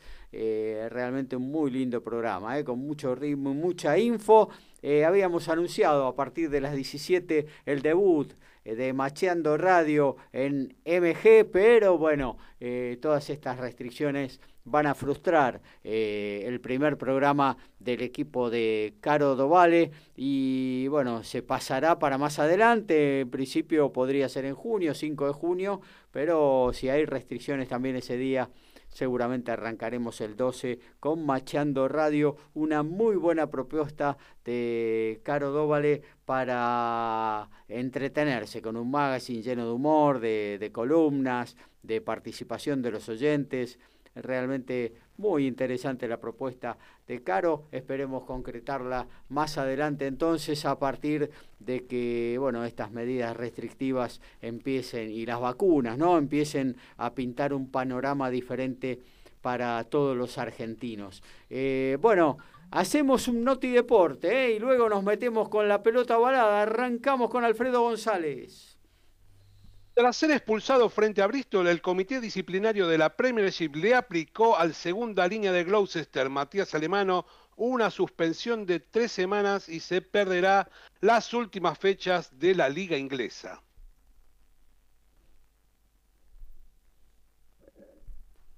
Dani. Bueno, creí que iba otra persona, por eso. No, no, no. Luca Donzi convocado por Eslovenia, su participación en suspenso para los Juegos Olímpicos de Tokio. Eh, Luca Doncic, el líder de los Dallas Mavericks, que comienzan sus este, playoffs, que arrancan el 22 de mayo, está en duda para el preolímpico a partir del 6 de junio, que se celebrará en Kaunas, Lituania, y en que compartirán zona con Angola y Polonia. También está en duda, por supuesto, Vladko Kansar, eh, por ese mismo tema, ya que es compañero, el ala pivot de los Denver Nuggets de Facu Campaso, y comienzan hoy sus playoffs. Gaby, ya que tocaste el tema de las restricciones, eh, por las nuevas medidas del gobierno nacional se cancelan los dos eventos televisivos eh, que había hoy en Argentina. Este fin de semana DirecTV va a poner en pantalla el combate por el título pesado entre Kevin Espíndola y Leandro Robuti y Teis Sport, su habitual ciclo de boxeo de primera que iba a mostrar la pelea entre Vargas y Coria. Y por supuesto, continuando con esto de las restricciones, tal cual lo dice Ricky, el turismo de carretera no correrá este, en, la ciudad de Concordia, en Entre Ríos, el 30 de mayo. Así lo dictaminó el gobierno de la provincia de Entre Ríos por los anuncios de restricciones apoyando al gobierno este, nacional, o sea, apoyando las medidas restrictivas del gobierno nacional. La fecha de Concordia quedó postergada y se someterá a reprogramación si es posible y obviamente teniendo en cuenta lo que pase con la situación sanitaria. Y las restricciones en el fútbol tuvo el caso de Brown de Puerto Madryn que viajó a Buenos Aires para jugar en Ezeiza con Tristán Suárez. Llegaron y se fueron. Y eh, también está el caso de Independiente Rivadavia de Mendoza que estaba viajando a Córdoba, llegó y se tuvo que volver. Se calculan en 600 mil pesos los dos equipos, la plata que han perdido entre eh, los viajes ida y vuelta más eh, los almuerzos. Así que bueno, dinero que difícilmente vayan a poder eh, recuperar entre los dos. Tal cual, nos metemos en lo que tiene que ver con la pelota ovalada, así que tiene la palabra, ¿quién más sabe del tema? El señor Alfredo González. Como no pude hacer la venta, todos los temas van a ser una sorpresa. Así que en el día, en el día que se cumplieron 50 partidos en el Super Rugby, 18 con los Brambis, 21 con los Jaguares, y 11 con Western Ford, Cuberi tuvo su homenaje en la previa frente a los Highlanders en un partido donde también marcó un try pero no alcanzó para que su equipo gane y perdió 25 a 15 con, eh, con el equipo de la ciudad de Perth. El medio scrum de los Pumas está teniendo un gran torneo en el Super Rugby. Felicitaciones para Cubeli. Otro argentino que también vio acción fue en el Challenge Cups, en un partido muy trabado, Montpellier se quedó con el título frente a Leicester, que dominó gran parte del partido. Tutte Moroni estuvo encendido en defensa, pero no le alcanzó y el equipo francés terminó ganando 18 a 17, repitiendo el título obtenido en el 2016. El equipo de Moroni y su rival en el primer tiempo no arriesgaron y terminaron 10 a 10. En el segundo tiempo los Tigers fueron un poquitito más con sus forwards y hasta eh, jugaron un parte del partido con un hombre más debido a una amarilla del equipo francés. Era todo de los ingleses hasta que quebraron la defensa y marcaron un try y campeón Montpellier, el equipo de Tute se quedaron con las ganas. Y conviando ya para, viniendo para Sudamérica, eh, tenemos algunas conclusiones acerca de lo que fue la Superliga Americana de Rugby, porque después de ganar el torneo de forma invicta la franquicia argentina con 12 jugados y 12 ganados, el torneo fue de mucha exigencia física y mental, donde los jugadores realizaron una burbuja, eh, jugaron cada cuatro días. Entonces la pregunta es, ¿sirve este nivel de competencia para el rugby argentino? Es la gran pregunta y vamos a ver si podemos eh, sacar alguna conclusión acerca del tema. Desde un comienzo, como comentamos en Código Deportivo, la importancia era jugar.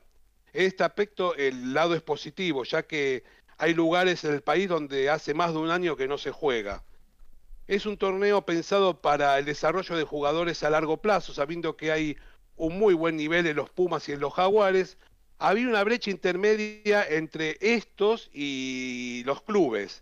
Así que los jugadores que saltaban de Jaguar a Jaguares o a los Pumas tardaban entre un año y un año y medio en llegar al nivel de, los que ya estaban jugando.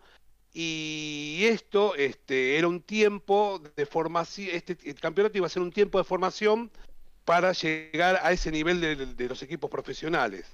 Eh, esto impulsó que se juegue este tipo de campeonatos, donde es realmente un nivel intermedio eh, y era como un paso obligado antes de llegar a, la elite. Eh, la verdad,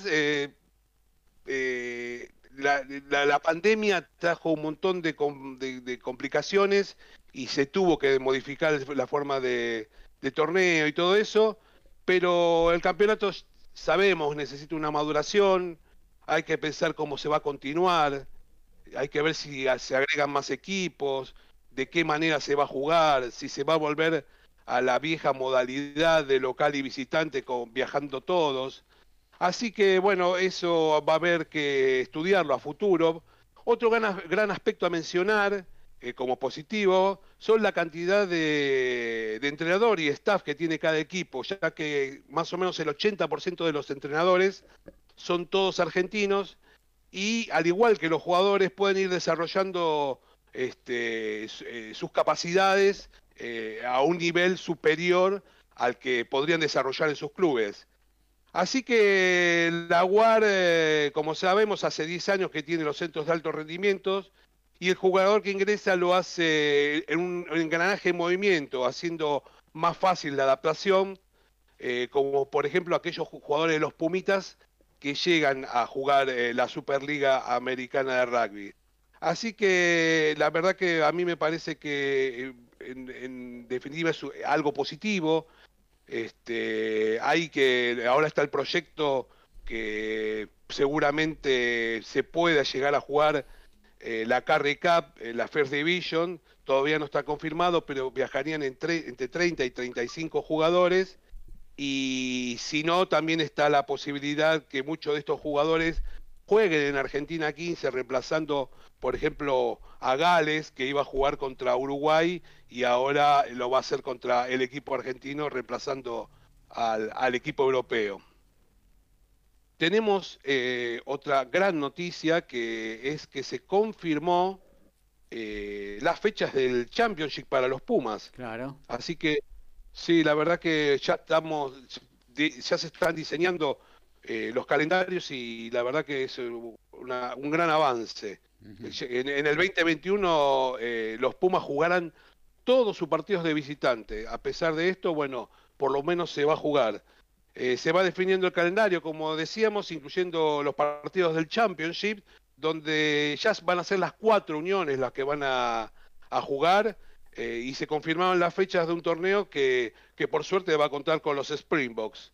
Eh, por las restricciones y protocolos sanitarios, eh, el, certamen va a realizarse, pero no con el plan inicial, así que cada unión va a jugar de, local, excepto Argentina, que jugará todos sus partidos de ida y vuelta frente a Sudáfrica, Australia y Nueva Zelanda en los países vecinos. Todo comenzará el 14 de agosto, donde los Pumas debutarán con los Springboks y el 21 del mismo mes van a jugar el segundo partido con el equipo sudafricano, ambos partidos en Sudáfrica.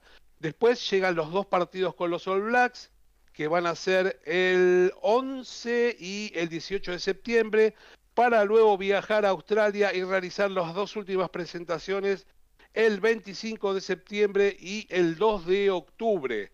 Eh, otra gira muy dura para los Pumas, teniendo en cuenta las cuarentenas que están incluidas. Cada vez que viajas a un país tenés que realizar este, esta estricta eh, condición.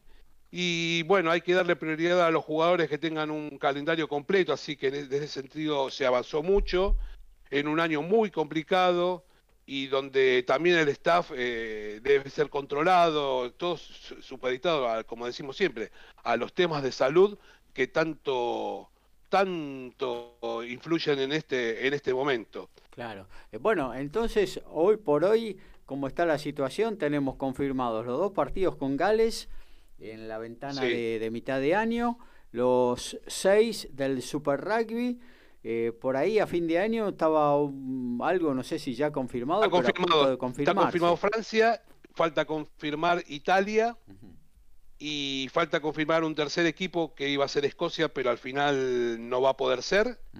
Y en la ventana de ahora de julio, el 3, antes de jugar con Gales, seguramente se vaya a jugar un partido con Rumania. O sea que de los 12 partidos que se están previstos ya tenemos eh, nueve confirmados. Muy bien, muy bien. No, está bueno, está bueno porque tener este rodaje también, ¿no?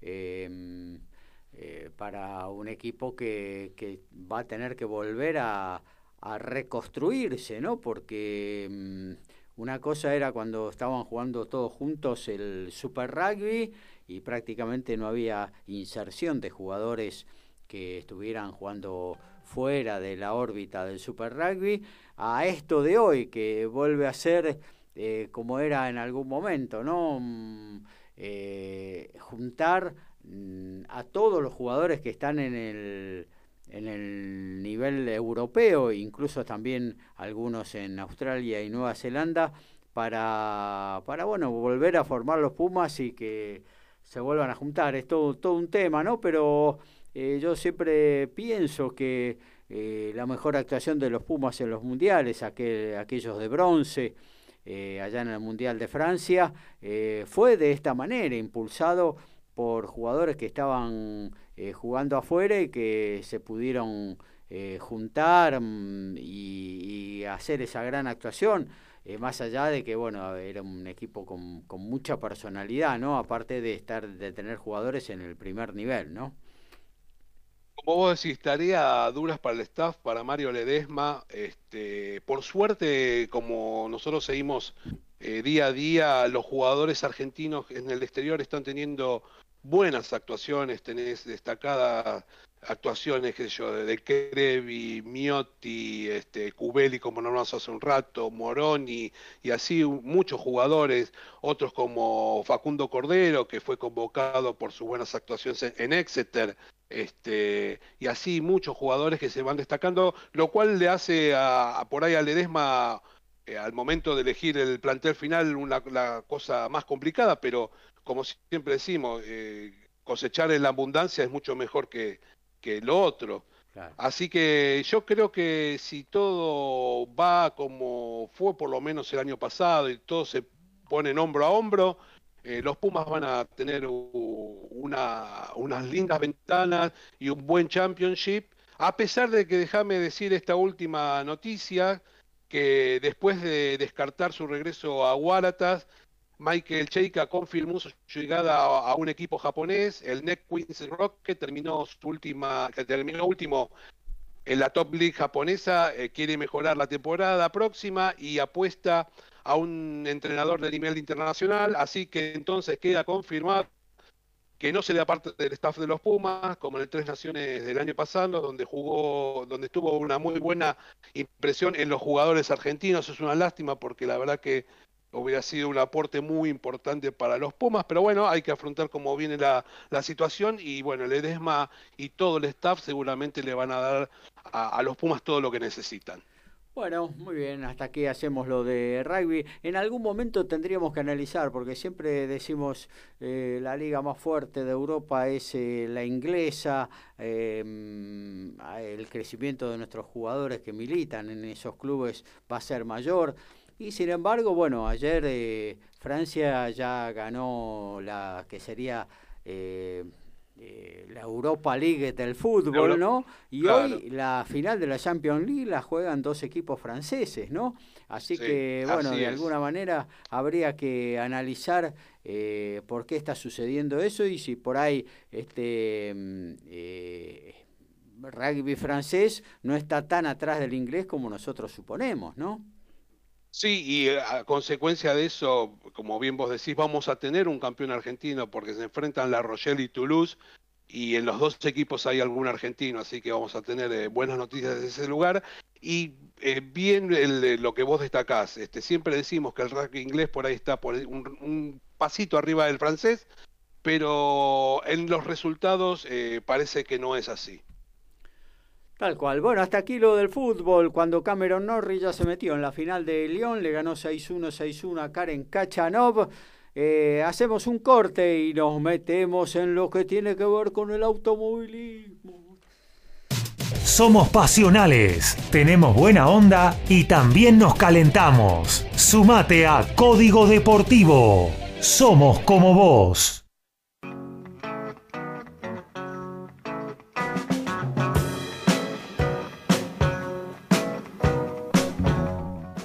Transformamos la pelota ovalada, transformé yo la pelota ovalada en redonda, ¿no? Pero bueno, no, habíamos hablado de rugby con Alfredo González. Eh, y bueno, hacemos un pequeño, un rapidísimo noti deporte antes de meternos con el automovilismo. Alfredo. Bueno, Alfredo se fue. Dani. Acá estoy, acá estoy. Se confirmó que el 26 de junio los Lions van a recibir en Japón, a Japón en Murrayfield, pero la verdad es que el partido podrán verlo 16.500 personas. Así van a poder despedir al combinado antes de partir a Sudáfrica. Lo que pasa es que Alfredo estaba esperando la, que le dijeran al árbitro este, la jugada por si fue si apoyó o no el try. Eh, es así. Había, ¿Hay o no hay TMO? ¿Eh? ¿Hay o no hay TMO?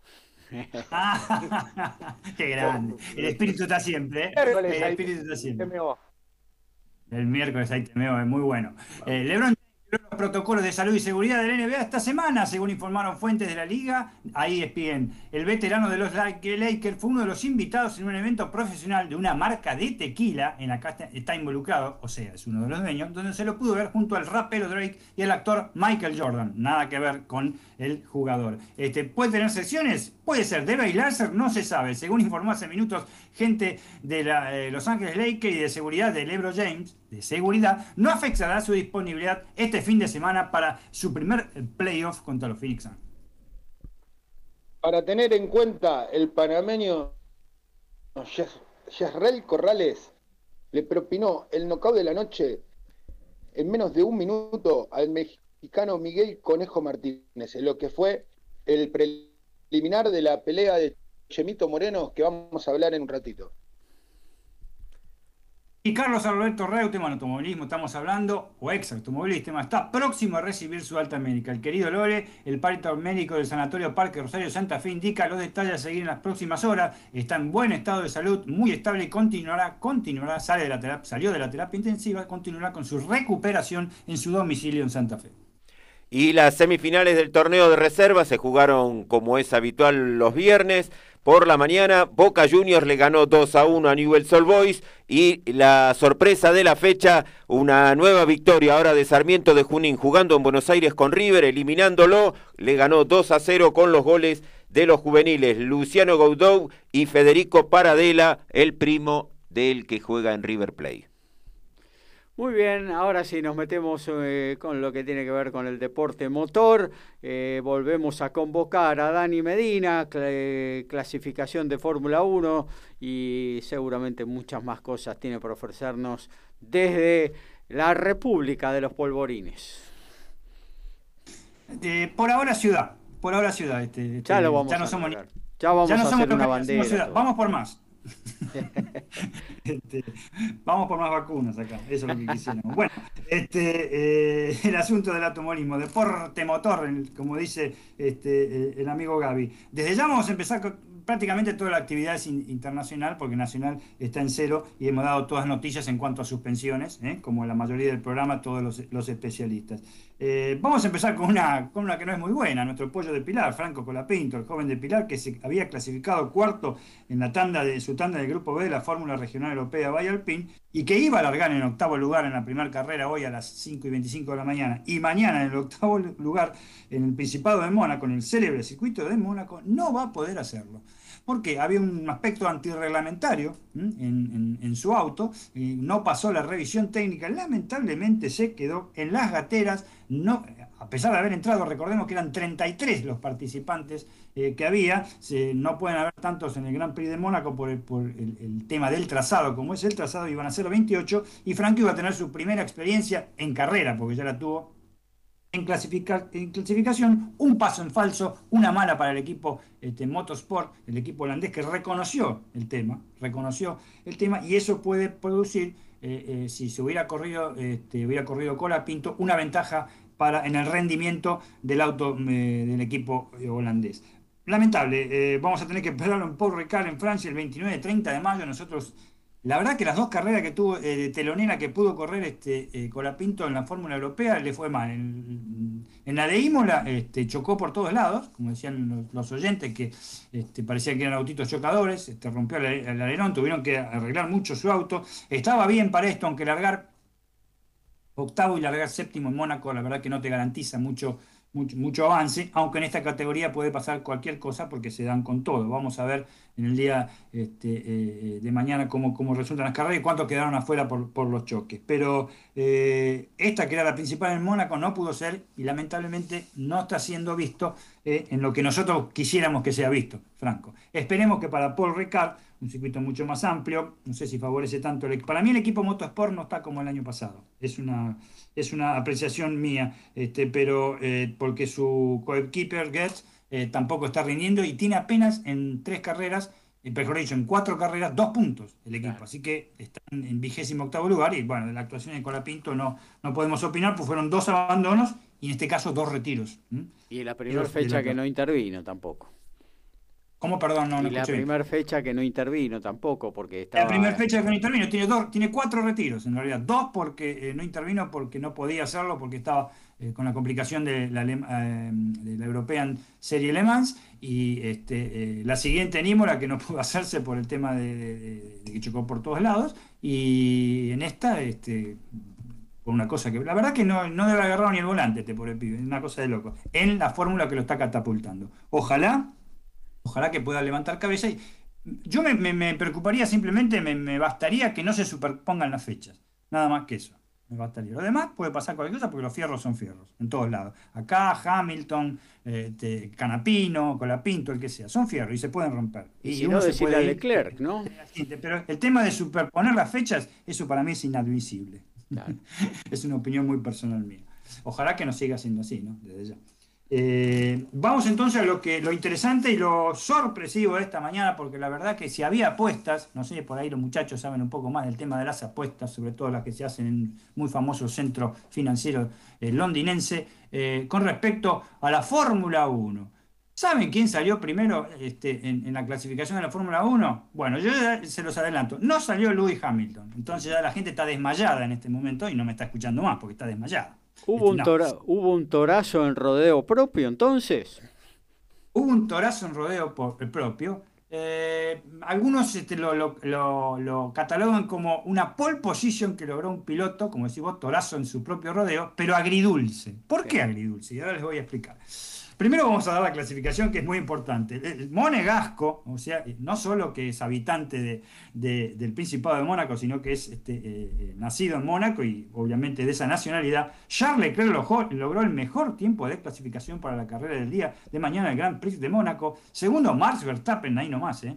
Este, nada más que este, menos de 200 centésimas. Tercero, Valtteri Bottas, que llevó el estandarte de la escudería alemana quizás a lo más alto. Cuarto, Carlos Sainz, demostrando que las Ferrari se adaptaron muy, pero muy bien al circuito monegasco. Quinto, Lando Norris, siempre parejo con su McLaren. Sexto, Pierre Gasly con el Alfa Tauri. Séptimo, Lewis Hamilton con muy, un muy inestable este, Mercedes. Realmente lo va a sufrir, me parece, en la carrera de mañana. Octavo, eh, Vettel, ¿eh? su primer carrera que figura entre los 10 primeros, realmente clasificó muy bien Sebastián este, con el Aston Martin.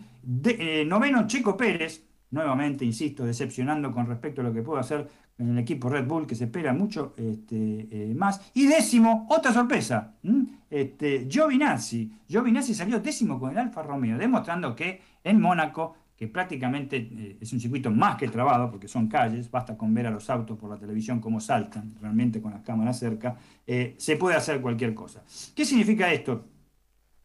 El 99% de las posibilidades lo tiene Leclerc largando primero, pero la contra tiene varias contras, dos principales. La primera es quién tiene al lado, Max Verstappen, gran largador, un gran largador, y este, a pesar que alguna vez se falla, pero saben Verstappen en este caso con su tremenda eh, eh, el tremendo empuje, porque Verstappen, el holandés, va más, eh, más fuerte que su auto, eso no hay ninguna duda, llegar a la primera curva es, lo principal en Mónaco, porque después no te la sacan más. En la primera posición no te la sacan más. Y, lo segundo es que se pegó una piña cuando ya restaban segundos para, para terminar la clasificación. Ya había terminado, era estaban haciendo la vuelta los que podían sacar vuelta cuando ya había pasado la cual y 3 el, tiempo reglamentario, entonces tenés una vuelta más, obviamente, si pasaste antes por la línea de, partida. Venía Hamilton echando lo que ustedes saben, y obviamente tuvo que frenar, porque Charles Leclerc en la salida de la piscina, en la curva de la piscina donde hay una chicana, rompió la suspensión sin tocar nada, simplemente un pianito, rompió la suspensión de su este, neumático delantero derecho y se fue despacito contra el World Ray este, para eh, eh, la pena de la, gente monegasca que lo estaba viendo. La pena no fue tal pena porque eh, logró que se parara automáticamente la carrera, rojo, este, no, se registraron los tiempos, no llegaron a registrarse y Lewis Hamilton no lo pudo superar y no solo eso que salió séptimo. ¿Cuál es la otra desventaja? Es que tienen que ver los mecánicos de Ferrari le quedó un sabor amargo en la garganta porque ya estaban todos arremangados porque van a tener que laburar en el auto que da calambre. ¿Por qué digo esto? Porque si llegó a romper la... El golpe fue fuerte, ¿eh? fue muy fuerte. Si se llegó a romper la caja de velocidades, sabes a dónde va a parar, ¿no? Al último lugar, al vigésimo lugar. O sea, este, eh, eh, vamos a ver qué pasa esta noche. Puede haber novedades. El mejor tiempo puede ser de Verstappen y el que logró el mejor tiempo este, puede ser este, eh, el último, eh, como Charles Leclerc. Charles Leclerc lo sufre por eh, no segundo año consecutivo, pero segunda carrera consecutiva en su país, en su lugar. ¿eh? el, anterior había sufrido. Disculpame, Dani, estuvimos viendo con Horacio acá la repetición del golpe de Leclerc y ya casi terminando la, la, clasificación de la Fórmula 1 en Mónaco. Y la suspensión se rompió seguro. No sé si la caja de velocidades, pero la suspensión van a tener que cambiarla completita porque no sirve más. ¿eh? Exactamente, la suspensión no hay problema en cuanto a sanciones que claro, Claro, claro. Pues lo que yo me refiero, vos viste que si vieron bien, bien con Horacio ustedes, cuando sale la chicana, en realidad pega contra un pianito, se eleva un poco, ahí es donde rompe la suspensión. Contra el Rey, claro. Hmm. Incluso estaba viniendo para mejorar su tiempo. ¿eh? Este, yo creo que iba a ser, de todas maneras, incluso mejor tiempo iba a ser primero. Después, al frenar, este, llega como muy despacito al Wall Rail, ¿eh? a, esa parte de Wall Rail, no hay muro, el Wall Rail, y ahí cuando pega con, la parte derecha del auto, este, se pone de costado, se pone paralelo al Wall Rail, y ahí toca y el auto se mueve todo. ahí es donde puede estar la clave, ¿eh? ahí es donde los mecánicos italianos van a tener que laburar y cómo. Mañana a las 10 de la mañana tenemos este apasionante Gran Premio de Mónaco, del cual, como se vio hoy en la, en la clasificación, se esperan no muy buenas condiciones de tiempo. ¿eh? Hoy estaban las nubes muy bajito el plafón este, eh, del cielo este, y hoy va a haber lluvias eh, seguramente este, en la tarde-noche del Principado. Vamos a ver el día de mañana que lo pronostica como inestable. Imagínense lo que puede llegar a ser un Gran Premio de, Mónaco con, este, con lluvia, ¿no? que ya lo he sabido en varias oportunidades. Se 71 años aparte del Gran Premio con Mónaco, de la primera victoria que obtuvo un piloto en el Gran Premio de Mónaco en Fórmula 1. Se pueden imaginar quién fue hace 71 años. Fue nuestro querido Juan Manuel Fangio, ¿eh? que ganó este, en Mónaco y que fue una carrera también atípica porque se fueron como nueve autos a la salida de... Eh, a la salida del túnel, él venía por atrás para sacarle una vuelta, hay una foto histórica, están todos los autos este, cruzados, este, sin producirse accidentes de, importancia en cuanto al físico de los corredores, pero sí que estaban todos cruzados y no dejaban pasar. Quedaba un resquicio solamente y al estilo meteoro, este, Juan Manuel muy despacito, como si viniera a caballo desde su balcárcel natal, pasó y siguió y ganó la carrera y le sacó una vuelta nada más ni nada menos que al campeón Alberto eh, Ascari, su compañero de equipo. Así que 71 años de vuelta, el miércoles pasado recordamos también este, eh, del año 1980, 41 años, la victoria de Carlos Alberto Reutemann en ese también recordado Gran Premio que terminó bajo la lluvia. Eh, eh, con respecto bueno, al automovilismo internacional, tenemos lo que no se habló un poquito, es que no hablamos el otro día y que ahora lo voy a hacer brevemente para, finalizar la columna automóvil, es del Campeonato este, Mundial de Turismo. En la Copa Mundial de Turismo confirmó todos los protagonistas para su campeonato que comenzará el 3 y el 5 de junio en Nürburgring, Alemania, nada más ni nada menos. Ojo que ahí a los pilotos argentinos le van muy bien, ¿eh? le sientan muy bien y sobre todo a Honda le sienta muy bien ese circuito. Serán 22 los, los pilotos, representan a 12 naciones, Italia, Hungría, Alemania, Suecia, Uruguay, Bélgica, Francia, Portugal, España, Países Bajos, Gran Bretaña y por supuesto la República Argentina. ¿no? Nuestro país estará nuevamente representado por el porteño y el torito de Mataderos, Esteban Guerreri, que perdió un campeonato el año pasado increíble, y el cordobés Néstor Girolami, ambos integrantes del Munich Sport con sus respectivos Honda Civic Type. Insisto, en Nürburgring cae muy bien este, el rendimiento para la marca japonesa. Candidatos tanto como los campeones del Lin Coq 03 que van a participar nuevamente en la marca china con sus máximos exponentes franceses. Jan Slers, el campeón actual, Iván Möller y por supuesto, la sorpresa y revelación, el oriental Santiago Urrutia, ganador de la última carrera en Aragón el año pasado, y muy buena carrera, y que eh, le da un poquito más al auto. Es una especie de Max Verstappen de la Copa de Turismo, bastante osado el oriental. No olvidar, por supuesto, a Gabriel Tarquini, a Gabriele Tarquini, piloto italiano, que es Fórmula 1, y el siempre difícil eh, Miquel Ascona, ¿eh? este, eh, el español, que está corriendo con su Supra León y que está encabezando el campeonato europeo de turismo, donde también tiene gran particularidad. La particularidad de esto la tiene el equipo Target Competition. ¿Qué significa esto? Porque es tiene la primer piloto femenina, que es la sueca Jessica Bachmann, ¿eh? que lo hará junto a su hermano Andreas Bachmann, este, con eh, el auto Hyundai Electra. Se viene lo mejor en esta categoría, porque realmente es una muy buena categoría del Campeonato Mundial de Turismo, categoría que siempre es televisada y con carreras, son dos o tres carreras incluso por, por fin de semana y que eh, van a deleitar y ojalá que se le pueda dar a, los argentinos este año, ¿eh? porque la verdad que eh, lo tienen merecido y con gracia. Con respecto a la Fórmula 1, simplemente el final que les puedo decir es este, el próximo 4 de junio en Bakú. Se va a celebrar el Gran Premio de Azerbaiyán, que será la próxima carrera. Un este, Gran Premio, siempre el de Azerbaiyán, que es muy, muy difícil. También son las calles ¿eh? de este, Bakú y donde siempre hay sorpresas, siempre hay accidentes. Hay un lugar, no sé si vos lo viste, Gaby, Horacio, todos los oyentes, eh, eh, que pasa un auto. Es increíble la parte del castillo, la bajada. Sí, sí, sí, No sé si no pasa una bicicleta, mira lo que te digo. este, eh, eh, es increíble. Y siempre se producen, eh, hay por lo menos tres o cuatro pescar este, por, por este, competición. Eso sería por ahora todo lo del este, automovilismo en lo que respecta a la parte internacional y en lo frustrado que está la parte nacional, obviamente por el tema de las cuestiones sanitarias, este fin de semana. Bueno, muy bien, entonces hasta ahí lo de lo que tiene que ver con el automovilismo, separamos y nos metemos con el boxeo. Hacemos periodismo, nos encantan los deportes, lo sentimos y vivimos al tope. Somos iguales a vos, somos Código Deportivo.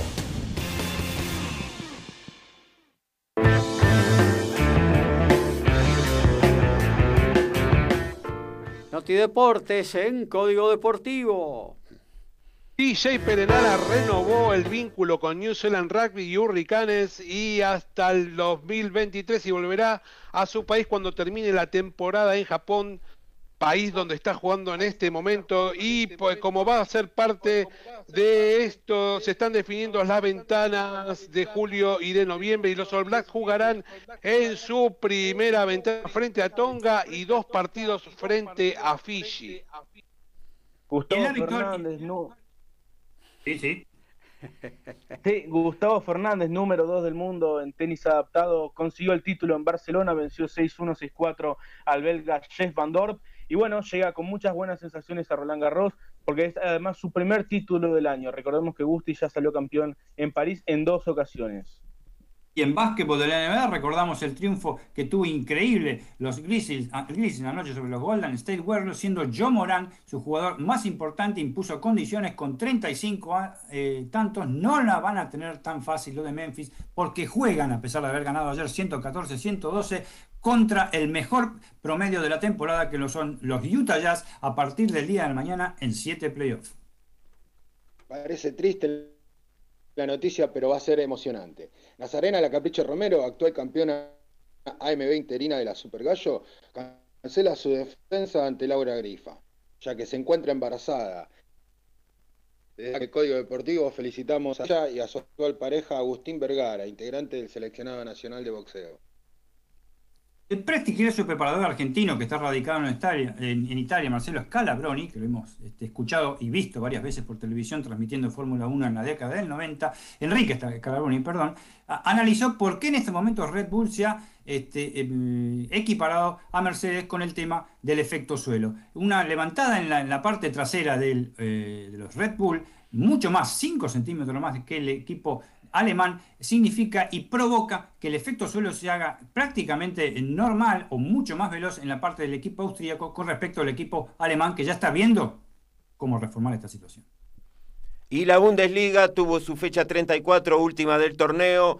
Colonia le ganó 1 a 0 al Schalke 04, Unión Berlín 2 a 1 al Leipzig, Borussia Dortmund 3 a 1 al Bayer Leverkusen, Frankfurt 3 a 1 a Friburgo, el Bayern Múnich le ganó 5 a 2 a Augsburgo, Werder Bremen como local cayó 4 a 2 ante el Mönchengladbach, el Hoffenheim le ganó 2 a 1 a Hertha Berlín. Stuttgart como local perdió 2 a 0 ante Bielefeld. Y el Wolfsburgo cayó como local 3 a 2 ante el Mainz. La tabla quedó finalmente campeón el, Borus, el, perdón, el Bayern Múnich. Eh, segundo quedó el Leipzig.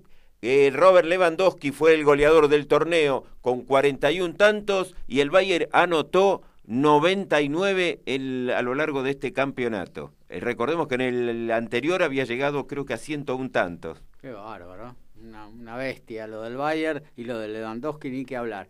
Eh, bueno, nos metemos en lo que tiene que ver con el boxeo, amigo Ricky.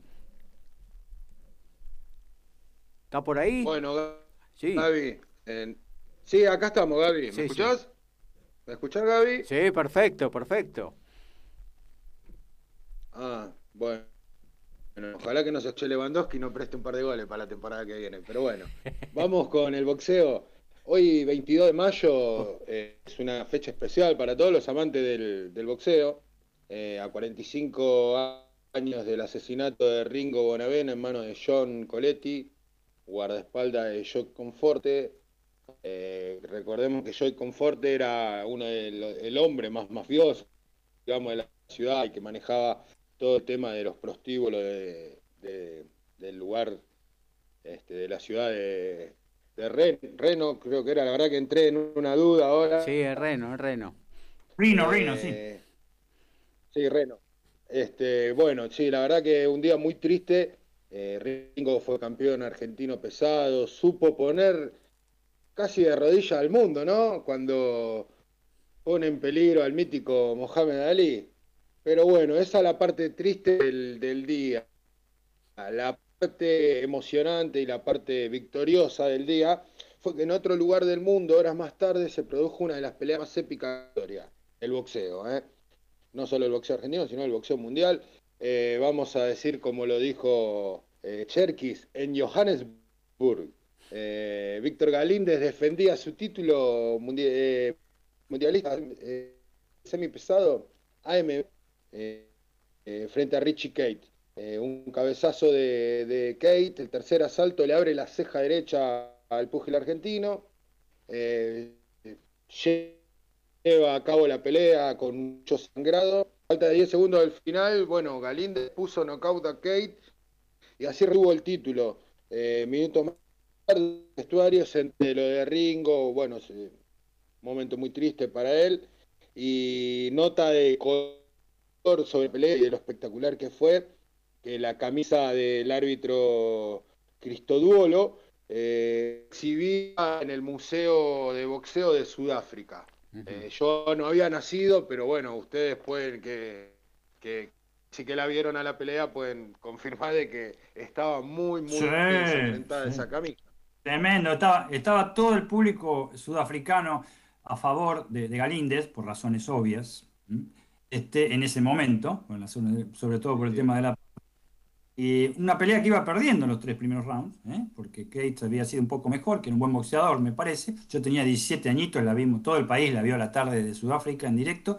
Y Ganines después ganó ampliamente, lo había tirado a Kate y al final le reventó la trompa, le, contaba a él. Aparte de Cristo le contaba a él, uno, dos, tres, cuatro. En el, está la, este, imagen, una, es una imagen mítica esa de desde ya, y hoy por hoy vos Ricky lo sabés bien eso, y Gaby también, y todos ahí, esa pelea no hubiera continuado hoy a partir del tercer round. No, es lo que, es lo que pasó el, sábado que peleó Canelo Álvarez. Este, el sábado pasado, eh, perdón, el, otro día que, decíamos que, por ejemplo, boxeadores como Galíndez, eh, War, Gatti, eh, sin ir más lejos, Locomotora Castro, hubiesen querido seguirla, ¿no? Eh, Horacio Caballo, también, lo mismo. Horacio Caballo. Y Billy Joe Sander, eh, él mismo se, se, auto se auto bloqueó la salida, digamos. Puso un paredón y dijo, de acá no me muevo en el rincón. Hablaste, Ricky, hablaste eh, Ricky de, Locomotora Castro, ¿no? En otra pelea también con, con Jackson, John David Jackson, memorable, épica. ¿Y vos sabés quién era el referee de esa pelea? ¿Te acordás? Stanley eh, Cristo Doble, ¿eh? también la camisa manchada de sangre roja argentina. Sí, sí, una cábala era de no, lo, no lo tenía ese dato, ¿eh? Sí, como que yo lo grité, yo la caída, la caída de Jackson la grité como un gol. tal cual, tal cual. Impresionante fue. ¿Sabes? Te voy a contar una anécdota personal. Eh, eh, venía, venía de la cancha yo, eh, se estaba peleando, bueno, ya se había conocido la triste noticia de Bonavena, y estaban peleando Richie Kay, escuchándolo por radio, en ese momento se transmitía por radio también las peleas, no solo por televisión. bueno, veníamos escuchando cómo era el desarrollo, lo dramático de la pelea, y apurando el paso para llegar, y justo llegamos Veníamos de ver Chicago 2, Platense 2 en cancha de Vélez, gol de Berlinger y Itri para el equipo de Mataderos. Y bueno, justo llegamos en el decimoquinto round y vimos la, la gran definición, ese gancho de izquierda terrible de Galintes que lo durmió a Richie Cates y bueno, eh, le dio todavía más épica a la jornada, ¿no? Eh, bueno, lindo recuerdo nos trajiste. Jornada, jornada especial. Bueno, eh, anoche, Gaby, en una pelea, vamos, a, por lógica, como lo dije hoy, este, las nuevas medidas de gobierno prohibieron todas las veladas en, en nuestro país. Entonces, vamos a tener un lugar muy internacional, digamos. Y anoche, en una noche bastante tranquila, ¿eh? bastante tranquila la pelea, el local, el, panameño Anselmo Chemito Moreno se llevó la victoria luego de 10 asaltos ante el mexicano Antonio Tostado. Creo, no estoy, no estoy seguro, no recuerdo el dato, pero me parece que dos de las tres tarjetas le dieron todos los rounds ganados y una, creo que le dio un o dos a, eh, perdón, a, Tostado, pero en el semifondo, hoy ya comenté un knockout anterior que fue muy bueno en el primer round, pero el semifondo de la velada de ESPN, eh, un knockout técnico al inicio del noveno asalto le dio la victoria a Ricardo Núñez, eh, que venía siendo superado ante Santiago y así se llevó el Fedelatín del peso ligero. la verdad que sorprendió porque no nadie tenía a, este, este chico para que gane la pelea a Núñez. Eh, así que bueno, fue un batacazo, digamos, en lo que, Muy bien. En lo que se, esperaba. Hoy a la noche, sí. esta noche se vuelve a unificar los cinturones de cuatro asociaciones. Eso para mí es lo maravilloso de que haya un supercampeón. Eh, va a ser en los superligeros, están en juego eh, los, las cuatro asociaciones, MB, OMB, CMB y FIB en el Virgin Hotel de Las Vegas, se van a enfrentar dos invictos. El estadounidense Juan Carlos El Jaguar Ramírez, de descendencia mexicana, obviamente, con un récord de 26-17 knockout. 26-0, 17 knockout. Frente al Tornado Taylor, Josh Taylor, que tiene 17-0 con 13 knockout. Eh, ambos ponen dos cinturones. El primero expone el OMB y el CMB y el británico hará lo suyo con el, FIB y el AMB. Se espera que sea un peleón. Ambos boxeadores son muy agresivos, eh, tienden a ir para adelante constantemente, así que yo creo que es la, que tendríamos que ver todos los amantes del boxeo. Y te digo una cortita, eh, va, cortita la vamos a hacer, pero tiene que ver con Manny Pacquiao, hoy lo hablamos, el único campeón de boxeo en ocho categorías diferentes anunció un bombazo en sus redes sociales al decir que va a enfrentar a Errol Spence Jr., campeón welter unificado, el 21 de agosto, esto va a ser en Las Vegas. Y, la bomba que tira el equipo de Manny dijo que eh, no hará el ridículo, Manny no hará el ridículo contra youtubers. Esto es una terrible tocada de oreja o mojada de oreja para Floyd Mayweather y que no esperen que sea la última pelea de su carrera, aunque yo digo que puede llegar a ser la última. Y bueno, ya está con una edad encima, ¿no? 42 años creo que anda eh, Manny Pacquiao ya. 42 años, 42, Spence tiene 31, el, récord de Manny, amplia carrera, ¿no? 62 ganadas, 7 perdidas, 2 eh, empatadas, 39 knockout y bueno, y Spence peligrosísimo, tiene 27-0 con 21 knockouts. Dijimos que era uno de los libra por libra del momento. Tal cual. Bueno, eh, fenómeno, hasta aquí lo del boxeo. Vaya anotando, eh, vaya tomando algo para anotar porque se viene la agenda. Todo lo que puede ver usted este fin de semana deportivo se lo van a decir cada uno de nuestros especialistas aquí en Código Deportivo. La asistencia mágica, el sorpaso inesperado y el try sobre el cierre. Todo está en Código Deportivo.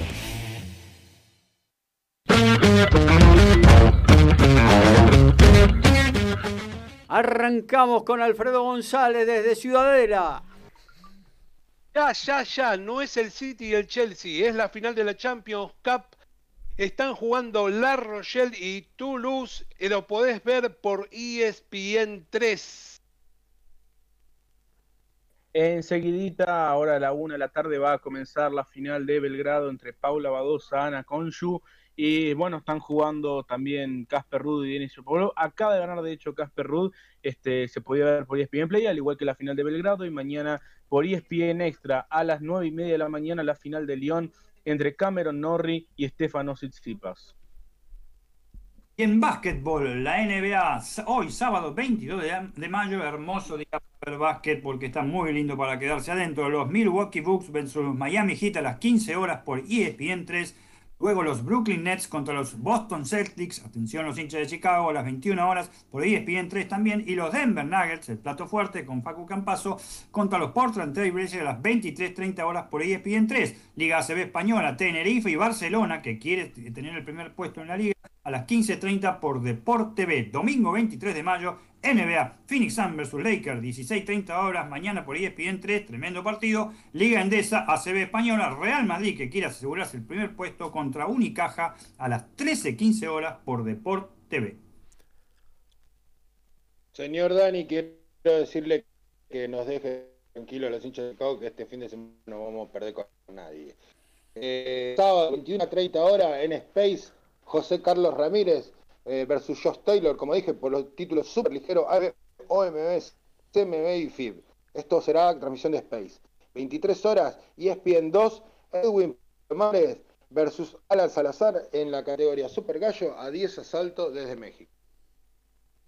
Y en automovilismo, domingo 23 de mayo, mañana, exclusivo, lo comunicamos, lo, dijimos en el programa Fórmula 1, Grand Prix de Mónaco, 9 y media de la mañana, transmite ESPN. Última fecha de la Liga Española, 13 horas por DirecTV, Celta de Vigo y el Betis. Eh, en el mismo horario van a jugar el Eibar y Barcelona.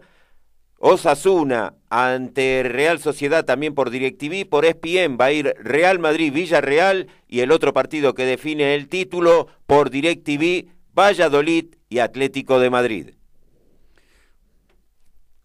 almuerzo con la patrona, o llega la bondiolita, reunión familiar o un sanguchito y a seguir. Tiempo de almuerzo, momento de despedida en Código Deportivo.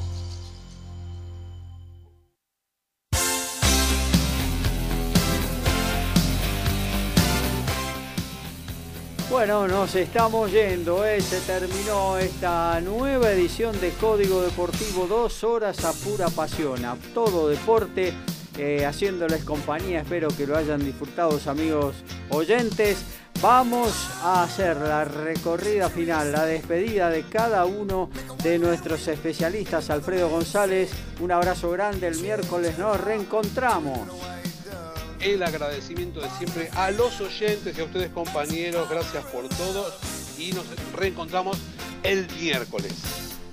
Lautaro Miranda, gracias por estar eh, y bueno, el miércoles tendremos un nuevo encuentro en el aire de MG Radio. Así es, Gaby, muchas gracias a vos. Permitime cerrar rapidito con los argentinos en la cual de Roland Garros, que no salió el cuadro aún. Estarán los hermanos Cerúndolo, Leo Mayer, Seba Baez, Andreosi, Colarini, Olivo, Echeverry y Truncheliti. Estamos esperando el cuadro, pero bueno, no salió aún, así que bueno, el miércoles tendremos novedades de ellos en la clasificación de Roland Garros. Muy bien, Dani Medina, el saludo para vos también.